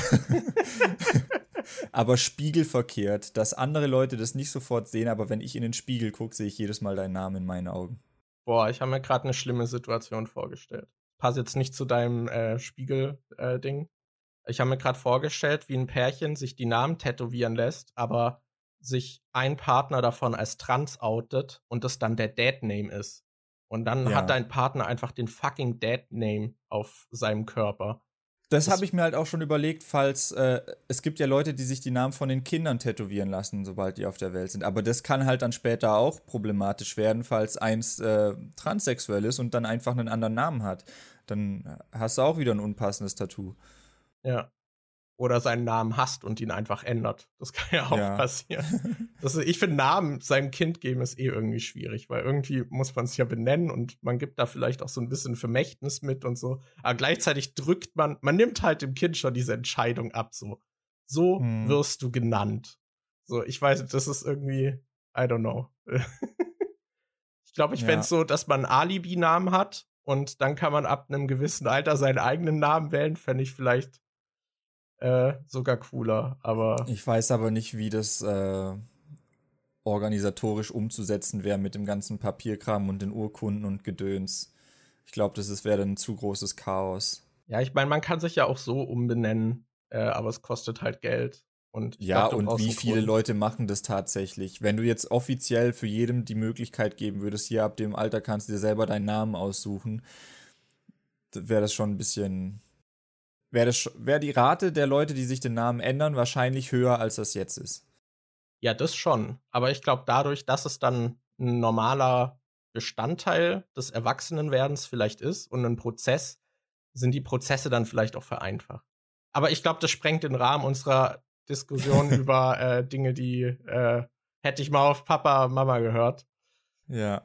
Ähm, ja, ich äh, hoffe, es ist. Hätte ich mal auf Mama und Papa gehört und einfach meinen Namen Daniel akzeptiert. Stattdessen heiße ich jetzt Manfred. soll übrigens kein Diss gegen Manfreds da draußen sein. Das war gerade nur das Erste, was mir eingefallen ist, weil mein Dad mich damals wirklich Manfred nennen wollte.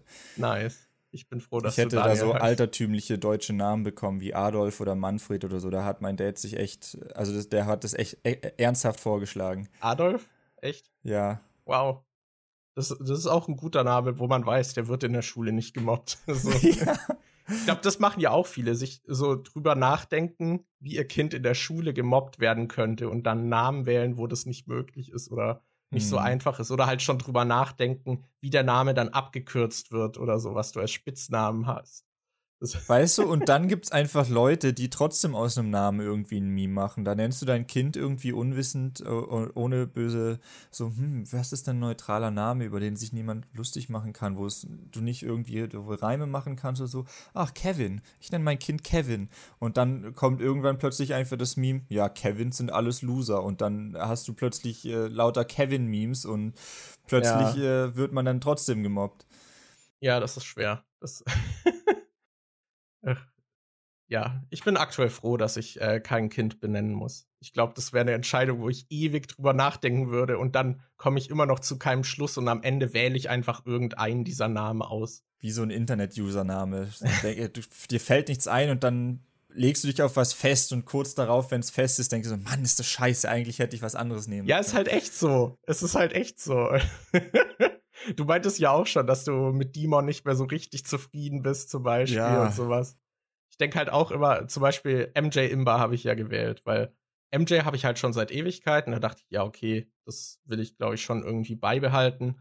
Aber es ist halt ein Name, wo man mich auch nicht findet oder so. Und da tauchen halt voll viele andere Dinge auf. Und dann dachte ich, nehme ich halt einen Doppelnamen, äh, der damit gepaart ist und habe halt ewig drüber nachgedacht und dachte dann, ja, MJ Imba. Und irgendwie finde ich MJ Imba nicht schlecht, aber irgendwie auch schon. Und ja, ich finde, es hat irgendwie so ein bisschen was von 2012 Gaming und äh, so, so. Ich weiß nicht, ich finde, es hat so ein bisschen was Arrogantes, weil das Ja, immer ja. gleich so klingt, als wäre ich so mega krass. ja. Aber ich war, das war halt auch bei mir so bewusst dieses, dieses Arrogante im Namen, aber eigentlich bin ich nicht arrogant. so als Kontrast, aber irgendwie fühlt sich trotzdem, weiß nicht, nicht ideal an. Aber ich das ist halt auch ein Statement, wenn sich einer als Imba vorstellt. Hallo, ich bin Imba. MJ Imba. ja, das ist halt so, keine Ahnung. Aber ich wüsste jetzt auch nicht, ob ich ihn jetzt noch mal ändern soll oder so. Das ist halt auch dieses, das ist wahrscheinlich bei dir, bei Demon halt auch. Man hat halt so diese Brand, ne? Und Ja. hat sich da was aufgebaut und die Usernames sind halt irgendwie auch drauf abgestimmt, so auf den verschiedenen Plattformen, dass man halt so ein bisschen dranhängt. Aber es gibt doch auch Leute, die dann, selbst als sie groß waren, das noch geändert haben. ja, es gibt sehr viele, die ihren Klarnamen oder so dann einfach nehmen. Ja, oder Ding, ähm, wie war denn das? Dieser Dom Tendo hieß doch früher Geilkind oder Geilkind oder so. Der hatte doch auch einen komplett anderen Namen. Mhm. Der hat sich auch. Kann jetzt auch sein, dass das jemand komplett anderes war, aber ich meine, dass Dom Tendo auch mal einen komplett anderen Namen hatte. Und, ähm. Boah, was denn noch? Ja, es gibt auf jeden Fall mehrere, die dann ihren Klarnamen nehmen. Das hat Dena ja auch gemacht. Ja, oder, zum Beispiel. oder Iblali hat ja auch diesen Vic-Kanal jetzt. Und äh, Mrs. Vlog heißt ja auch jetzt, glaube ich, nur noch Kelly oder so. Ich weiß es nicht, zumindest Ja, in. Social Media und so. Da habe ich auch schon drüber nachgedacht, ob ich bei mir einfach dann Klarnamen nehmen soll oder so, aber ich weiß nicht. Ich hatte überlegt, ob ich halt auch so für einen Zweitkanal das nehmen würde, dass ich den zum Beispiel einfach Magus nenne oder so. Ja, Äh, aber- ich bin ja auch noch bin Ja. ja auch noch am überlegen, wie ich meinen Trash-Kanal umbenennen kann, weil ich dieses Trash im Namen irgendwie nicht so mag. Das, das ist so das Gegenteil von einem Imba. Das klingt halt direkt so wertlos und müllig. Deshalb denke ich die ganze Zeit, wie könnte ich den denn sonst nennen? Soll ich irgendwas mit Demon rein äh, drin lassen, aber dann irgendwie was anderes reinmachen? Soll ich es eher auf Daniel oder irgendwas? Ich weiß es nicht. Ich könnte. Hm, ich weiß, ich habe keine Ahnung, wie ich meinen Zweitkanal dann nennen soll. Ja. Aber Demon Trash finde ich halt inzwischen halt auch richtig scheiße. Ja, das ist ja auch bei Schauspielern so, dass die oft dann halt noch mal so einen Künstlernamen haben, weil halt einfach ihr richtiger Name nicht so zugänglich ist. Also das hätte ich zum Beispiel, wenn ich meinen Klarnamen verwenden würde, den könnte halt niemand aussprechen. Und Nenn doch deinen Zweitkanal einfach Mag Magus Juminis. darüber habe ich sogar nachgedacht. Also aber ja, es ist halt auch die Frage, ob man das dann auch irgendwann dumm findet, weil der Name schon dumm ist. Aber ja, Du könntest dann auch so ein Format machen, Jimenez mit dem Dicken und dann denkt Nein. jeder, dass direkt Penis kommt, aber du nimmst halt in jeder Folge irgendwie ein anderes Wort und um das geht's dann in der Folge. aha, ja. Jimenez mit dem dicken Last of Us Wissensschatz und dann redest du über alles, was du über The Last of Us weißt oder so. Genau. Das, ja. Aber ich finde Namen schwierig. Vor allem das dann halt zu ändern, weil du dann halt schon so auf Twitch und so und Twitter irgendwie die Namen hast. I don't know. Ja. Ja. Äh, aber ja. Magus Juminas. das ist auch so, ich wüsste nicht, wie ich mich dabei fühle, wenn mich alle einfach immer dann mit Magus ansprechen. Das, so auf der Straße, auf der Straße so, hey, das ist Magus Jumines. ja. Weil es gäbe dann halt locker Leute, die denken, dass das wirklich dein Name ist. Ja. Wobei, das finde ich schon irgendwie wieder lustig. Magus Mhm. Jumines. Ich brand jetzt alles um auf Magus Jumines. das ist wahrscheinlich auch ein Name, der halt nirgends auftaucht, wenn du den suchst.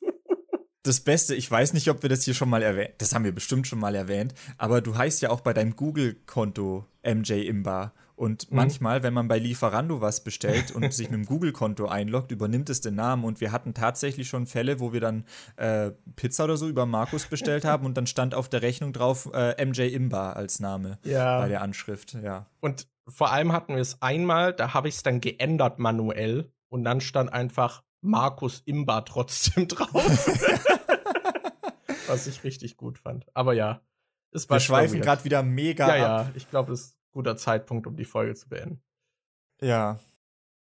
Oh, in einer Stunde kommt schon meine Freundin her. Dann habe ich jetzt noch eine Stunde Zeit, um zu gucken, wie ich Premiere fixe. Ich freue mich. Yay.